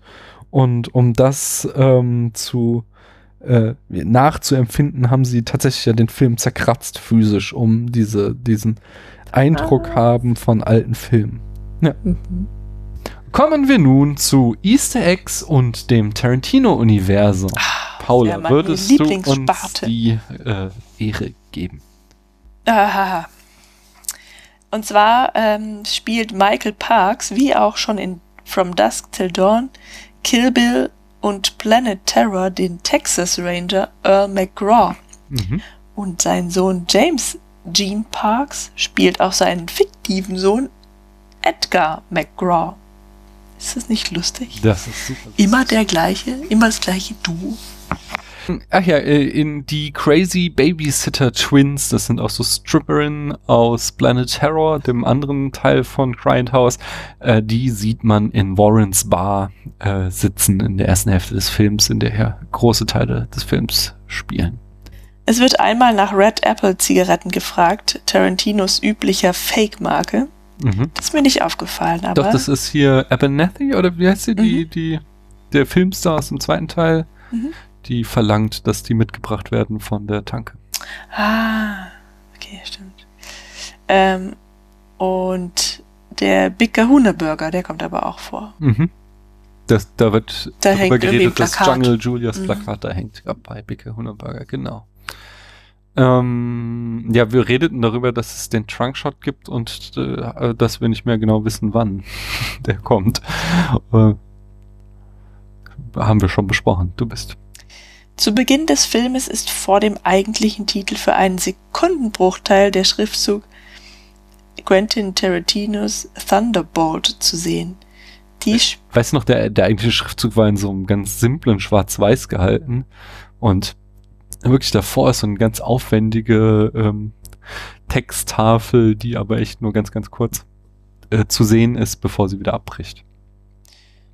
Kann mich nicht erinnern. Ähm, dies spielt auf die bei Grindhouse-Filmen übliche Praxis an, den Titel eines, den Titel eines Films aufgrund schlechter Kritiken nachträglich zu ändern. Mm, In einer Szene erhält Aline einen Becher mit dem Logo Acuna Boys äh, von einem fiktiven Restaurant. Und dieses Restaurant hatten wir schon in Jackie Brown einmal und in Kill Bill war ja Esteban Vijayo, der Ziehvater von Bill, der Anführer der mexikanischen Gang Acuna Boys. Das ist also auch so eine Anspielung, wie es zum Beispiel auch bei Breaking Bad der Fall ist, dass es halt so ähm, mexikanische Restaurants in, äh, in den USA irgendwie auch zur Geldwäsche dienen für Drogengeld aus Mexiko. Und im Tarantino-Universum taucht das entsprechend immer wieder mal auf. Ähm, und während des Frontalzusammenstoßes der zwei Autos in der ersten Hälfte des Filmes ist der Wilhelm-Schrei zu hören. Ist mir auch nicht aufgefallen diesmal. Genau, und äh, nochmal eine Referenz auf Kill Bill ist, äh, ich weiß gar nicht mehr, wer es ist, der, ist, ist es irgendeine der Frauen aus dem zweiten Teil, ist, als sie in der Tankstelle ist, klingelt ihr Handy und die Handymelodie ist äh, Twisted Nerve von Bernard Herrmann, äh, die wir ja auch in Kill Bill Mhm. von äh, L. Driver gepfiffen bekommen, also von der äh, tödlichen Krankenschwester. Ah ja, genau, L. Driver war's. Und auf dem Heck des gelben Mustangs, also des zweiten Das Auto, Autos, genau. ja, ähm, ist an der Tankstelle der Schriftzug Lil Pussy Wagon zu erkennen, was sich auf die Bezeichnung des Autos aus Kill Bill Volume 1 bezieht. Nicht, und das war der Pussy Wagon. Das war auch gelb, Ja, das so Auto. ein und das, genau, so, es ne? war, und es stand da ganz riesig drauf. War ja auch so ein Witz mit dem Schlüssel, wenn Mhm. sie da im Parkhaus ist und das Auto sucht. Äh, ach so, in dem Krankenhaus, in dem Mike dann nach dem ersten Unfall äh, behandelt wird, dort arbeitet äh, Dr. Dakota Block aus. Ach, Block? Genau. Nicht blond. Dr. Dakota Block, genau, haben wir drüber geredet, aus Planet Terror. Kurz nachdem die sich da wieder zusammen überhaupt zusammengefunden haben, unterhalten sich die zweiten Frauen darüber, dass Lee mal eine Beziehung mit jemandem namens The Rock hatte, Hm. der ein Elektriker am Set war. Und im Abspann von Kill Bill findet sich ein Credit für Bruce Del Castillo, genannt The Rock, der ein Grip war, eine Art Beleuchtungstechniker. Ah, wie schön für ihn. Mhm. Hatte da auch nochmal seine Mhm. Referenz in einem Tarantino-Film bekommen. Achso, genau. Und Jungle Julia ist auch einer der wiederkehrenden Charaktere im Tarantino-Universum. Und zwar hätte sie bereits in dem zerstörten Film My Best Friend's Birthday, also das zerstörte äh, Debüt von Tarantino aus dem Jahr 87, ges- da hätte sie schon mit dabei sein ähm, sollen. Außerdem wird sie in Natural Born Killers mal erwähnt, glaube ich. Ich glaube, sie taucht nicht auf. Da ist sie dann Wayne Gales Assistentin. Ja, dann kommen wir äh, nach dem geschlossenen Tarantino-Universum jetzt zu der großen, weiten Welt der Zitate und Referenzen, die ja da auch immer jede Menge drinne stecken. Mikes erstes Auto hat das gleiche Nummernschild wie Steve McQueens Wagen in Bullet. Und Mikes zweites Auto trägt das Nummernschild aus Dirty Mary Crazy Larry. Ich habe das nicht mehr mitgekriegt, dass der zwei Autos hat. Ich dachte, das erste sei repariert worden. Nee, das sind zwei verschiedene Wagen. Also hast du das selbst erkannt oder hast du es nur nachgelesen? Äh, das habe ich nachgelesen, aber Weil also das ist doch die gleiche Marke oder nicht? Das gleiche Modell. Das weiß ich nicht, sind halt schwarze Autos und ich bin voll kein Autobuff, ich habe keine Ahnung von Autos. Autobuff. Ich weiß, das ist so ein, eine Limousine, also so mit vorne flach, dann Dach, dann hinten wieder flach ist, beides. Echt? Ist ein Coupé nicht sowas wie ein Kombi? Siehst du, da mehr ich habe keine Ahnung von Autos. Abbas Kiarostamis Two Solutions for One Problem. Haben wir schon erwähnt, nicht? Das, das mit dem Diptychon, dass der ganze Film ein, quasi zwei Varianten der gleichen Geschichte darstellt. Äh, Das Gedicht, das Jungle Julia zitiert, ist Stopping by Woods on a Snowy Evening von Robert Frost. Und äh, es ist aber natürlich, kennt Tarantino das nicht, weil er angefangen hat, Gedichte zu lesen, sondern weil es auch wieder ein filmisches Zitat ist. Im Film Telephone von 1977 von Don Siegel wird das Gedicht benutzt als posthypnotisches Signal, um sowjetische Schläfer aufzuwecken. Hört sich auch gut an. Gell? Sag ja, ist ja aber auch so, ist ja auch ähnlich, ist ja hier in dem Film auch ein Trigger. Ja. In der Bar hängt das Shirt, das Kurt Russell in Big Trouble in Little China getragen hat. Ein Film von 1986. Hm. An der Wand. Ja, schon spaßig. In der Bar, in der natürlich Kurt Russell selbst rumhängt da. Als Stuntman Mike. Dieser Stuntman Mike ähm, hat einen Bruder namens Stuntman Bob, erwähnt er an einer Stelle. Und das ist eine Hommage an Twin Peaks aus den 90ern, Beginn 1990. Und Bob und Mike sind die Dämonen, die den Ort Twin Peaks terrorisieren. Der Eröffnungsshot mit den nackten Füßen auf dem Armaturenbrett spiegelt einen Shot aus Y tu mama tambien, den wir sogar gesehen haben. Nee, den haben wir nicht gesehen. Doch. Nee, den möchte ich immer mal sehen, aber das ist einer der wenigen Filme von Alfonso Cuarón, der mir noch fehlt. Vielleicht hast du den ohne mich gesehen. Kommen wir zur Rezeption. Ja, wie wir schon erwähnt haben, wurde Death Proof als Teil des Double Features Grindhouse veröffentlicht. Ähm, aber da es halt im Rest der Welt, außerhalb von den USA, nicht diese Grindhouses gab, entschied sich äh, Tarantino und Robert Rodriguez gemeinsam dafür, die, die Filme international einzeln zu vermarkten. Und so kam dann eine Langfassung von Death Proof in die internationalen Kinos. Ah, okay. Schon gewundert, warum in der europäischen Version der Lab der jetzt, Ja, drin ist. das würde ja auch passen mit der Brüderie der Amerikaner. Die Grindhouse-Version ist eine halbe Stunde kürzer. Tarantino sagte, dass das auch eine Referenz an die Grindhouse-Filme war, die oft bis zur Unkenntlichkeit zusammengekürzt wurden. Ähm, De Death Proof war Tarantinos erster und bislang einziger Flop. Äh, Grindhouse zusammen spielte in den USA nur 25 Millionen ein, also weniger als die Hälfte seines eigenen Budgets. Oh, das ist ja krass. Es war tatsächlich so, dass sich einige Kinobesucher nach Vorführungen beschwerten, dass der Film beschädigt gewesen sei. Weil sie es nicht gerafft haben, den Witz. Und ich wette, da hat, als Tarantino das gehört hat, er mit am lautesten gelacht. Ähm, es gibt so ein berühmtes Roundtable-Interview vom Hollywood Reporter, wo sie immer vor den Oscars ähm, alle Regisseure einladen, die nominiert wurden für den ähm, äh, ja, Best Regie des Jahres und ähm, äh, die dann gemeinsam mit einem Reporter ein Gespräch führen lassen. Das ist sehr cool, habe ich schon zwei von gesehen oder so. Und äh, 2012 war da auch Tarantino dabei. Ich bin mir jetzt nicht sicher, entweder für Inglourious Bastards oder für Django Unchained. Ja, ich glaube, es müsste Inglourious Bastards sein. Ah, Ich bin mir nicht sicher. Ähm, und da sagte er, äh, also bekräftigte er noch einmal, dass er nur zehn Filme machen wird und dann seine Karriere an den Nagel hängt, weil er sagte, alte Regisseure sind schlechte Regisseure. Und er erwähnte auch, dass Death Proof sein schlechtester Film ist. Death Proof has got to be the worst movie I ever made. And for a left handed movie, that wasn't so bad, all right? So if that's the worst I ever get, I'm good. But I do think one of those out of touch, old, limp, flaccid dick movies costs you three good movies as far as your ratings is concerned. In der Retrospektive kann man sagen, dass dieser Flop für Tarantinos Output gut war. Er erschütterte das Selbstverständnis und zwang ihn, neue Wege einzuschlagen. Das führte zu Tarantinos seither anhaltenden reiferen Phase.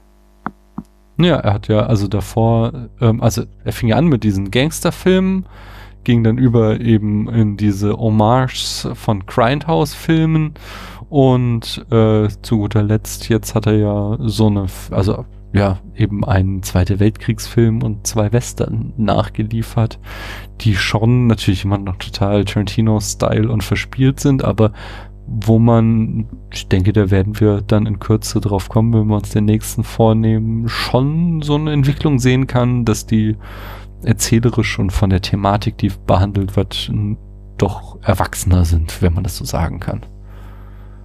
Ja. Haben wir denn Preise und Bestenlisten, Paula? Natürlich, trotzdem.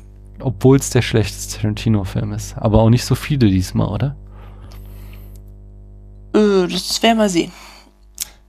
Und zwar hat, äh, oder haben, nee, naja, das Magazin Le Cahiers du Cinéma Death Proof auf Platz 2 der 10 besten Filme aus 2007 gewählt, immerhin. Mhm. Und sonst? Gibt's noch mehr? Nee, sonst gibt's keine. Das war die einzige Ach so, ich dachte, Bestenliste. was jetzt kommt, gehört. Nee, da steht lesenswert. Das ist nur noch So, die. Artikel, die ich mir äh, zum Verlinken markiert habe, wenn ich mal irgendwann wieder Shownotes machen sollte. Ja, ich denke, ähm, da haben wir's. Jo. Da bleibt uns nur noch eins zu tun und das ist ähm, eben den Film auf einer Skala von 1 bis 100 Punkten äh, zu bewerten. Mhm. Paula, gib uns doch mal die Ehre, dass du anfängst. Du kannst mich dann auch so immer die Mhm. verschiedenen Kategorien, Dimensionen, wie du so einen Film Ja, bewertest, nochmal genau. erläutern. Das fällt dann vielleicht Marie auch einfacher. Mhm. Ja, genau. Also, Okay. ähm, soweit ich mich an meine eigenen Kategorien erinnere, war das äh, eine war tatsächlich auch die Musik. Mhm. Äh, sehr gut. Ja, also einfach nur, weil es gute Musik ist. Klar, Daniel hat recht, das ist jetzt nicht so, äh, die war nicht metaphorisch. Mhm. Ja, so, zumindest habe ich das nicht mitbekommen. Aber halt einfach gute Musik. Ähm, die Dialoge waren jetzt auch nicht so, dass ich mich jetzt an einzelne Textpassagen so großartig erinnern würde, aber sie waren äh, interessant auf jeden Fall. Es gab schon lustige auch so, einfach Ja. sehr. Ähm, und äh, ganz wichtig ist für mich ja, würde ich diesen Film nochmal anschauen wollen? Und die Antwort ist ja. Ich fand ihn sehr kurzweilig. Ist er zeitlos, hast du immer? Zeitlos ist er auf jeden Fall. Mhm. Ja. Ähm, Großartige Bilder. und die Bilder, ja, großartig. Hm, hm, hm. Sagen wir so, es sind äh, auf jeden Fall interessante Bilder. Also gerade durch diese Spielereien, die wir gerade als letztes nochmal ausgeführt hatten, die deren Hi Sinn oder Hintergrund uns nicht so ganz klar ist, aber zumindest sind sie da. Also äh, dieser Film bedient alle fünf Kategorien für einen guten Film oder für die Bewertung eines Films. Und ähm, ja, es ist sicherlich nicht der beste Film, den ich je gesehen habe. Es ist auch nicht der beste Tarantino-Film, aber ich finde ihn immer noch sehr gut und gebe ihm deswegen 90 Punkte. Uh. Okay, jetzt die Gegenrede. Bitte, Marie. Oh. Unter Druck. ähm, Aber so, jetzt Musik- bitte nicht noch schlechter bewerten, als du es vorher schon vorhattest. Oh. Musst du, musst du nicht, ich, ich werde mich mehr in deine Richtung, glaube ich, schlagen. oh. oh nein, ich finde ihn ja nicht schlecht, aber ich finde ihn auch nicht so großartig. Aber jetzt äh, fallen wir Marie ins Wort. Sie wollte. Okay, Musik äh, ist, ist gut ein Pluspunkt für mich. Dialog, zu viele Wörter, einfach zu viele Wörter. Äh, würde ich den Film wieder anschauen? Nein. Nur, Was? nur wenn gezwungen. Nein. Ah, gut, du hast dich sowieso schon gezwungen, ihn anzuschauen. Ja, zweimal. zweimal. Und das ist genug. Ähm, sieht, sieht ziemlich gut aus. Ja, ja. Hm. 42. What? Das ist sehr schlecht. Nee. Ja. Also so schlecht haben wir wirklich wenig Filme Ach komm, bewertet. nein. Wir haben Unter 50 ist schon ja, ja, selten. da haben wir schon. Hm. Ein paar schon, egal. äh, du, ich mein, du hast Night of the. Living Dead 55 gegeben, Ja, obwohl es so ein riesen 50. krass Klassiker ist. Egal. Ich äh, werde mich bei der 70 einordnen. Ähm, ich finde die Bilder eben nicht so super spektakulär, vor allen Dingen auch verglichen mit anderen Filmen von Tarantino. Die Dialoge sind mal gut, mal ein bisschen ausufernd, das kann ich auch nachvollziehen.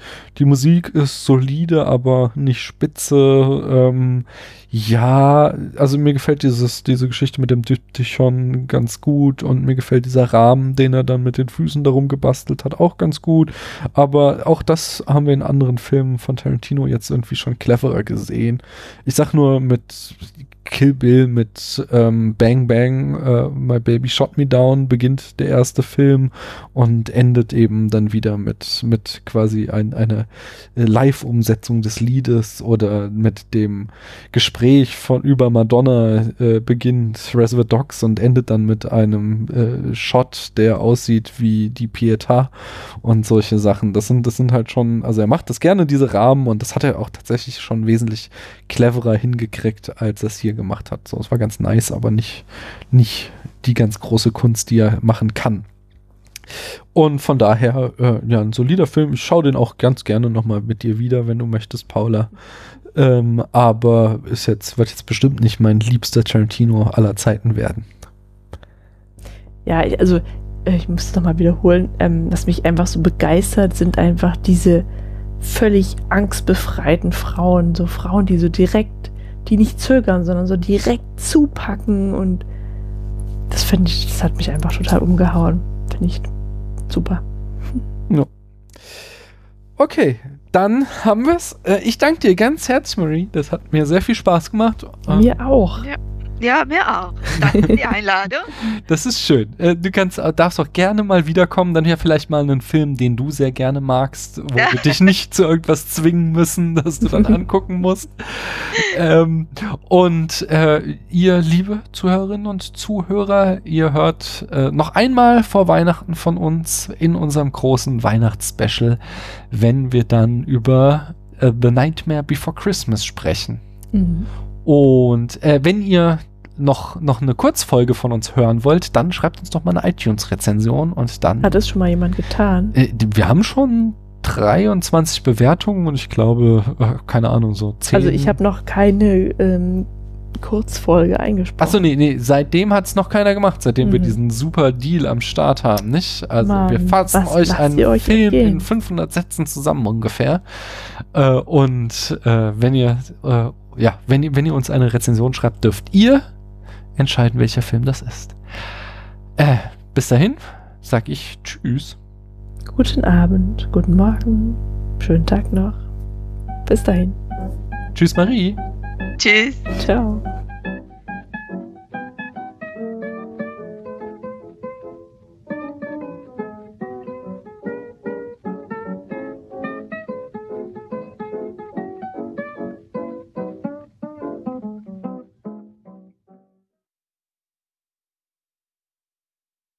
Das hier war übrigens die Folge Spätfilm, die die weiteste Distanz überbrückt hat, nämlich Marie sitzt in Manchester und wir sitzen in Frankfurt. Ich kann ja mal nachschauen, wie viel Kilometer das sind. Äh, Ich finde, das ist durchaus erwähnenswert. Und die Qualität dieser Skype-Verbindung, ist es Skype? ja, Ja, ist wirklich erstklassig. Also es gibt keine Zeitverzögerung. Zumindest Nee. merke ich davon äh, nichts. vor allen Dingen haben wir manchmal Leute hier in Deutschland, die irgendwie in der Stadt weiter sitzen Mhm. und da ist die Zeitverzögerung Das dann meinte ich, größer, ja. als sie heute Abend ist. So. Sehr schön. Naja,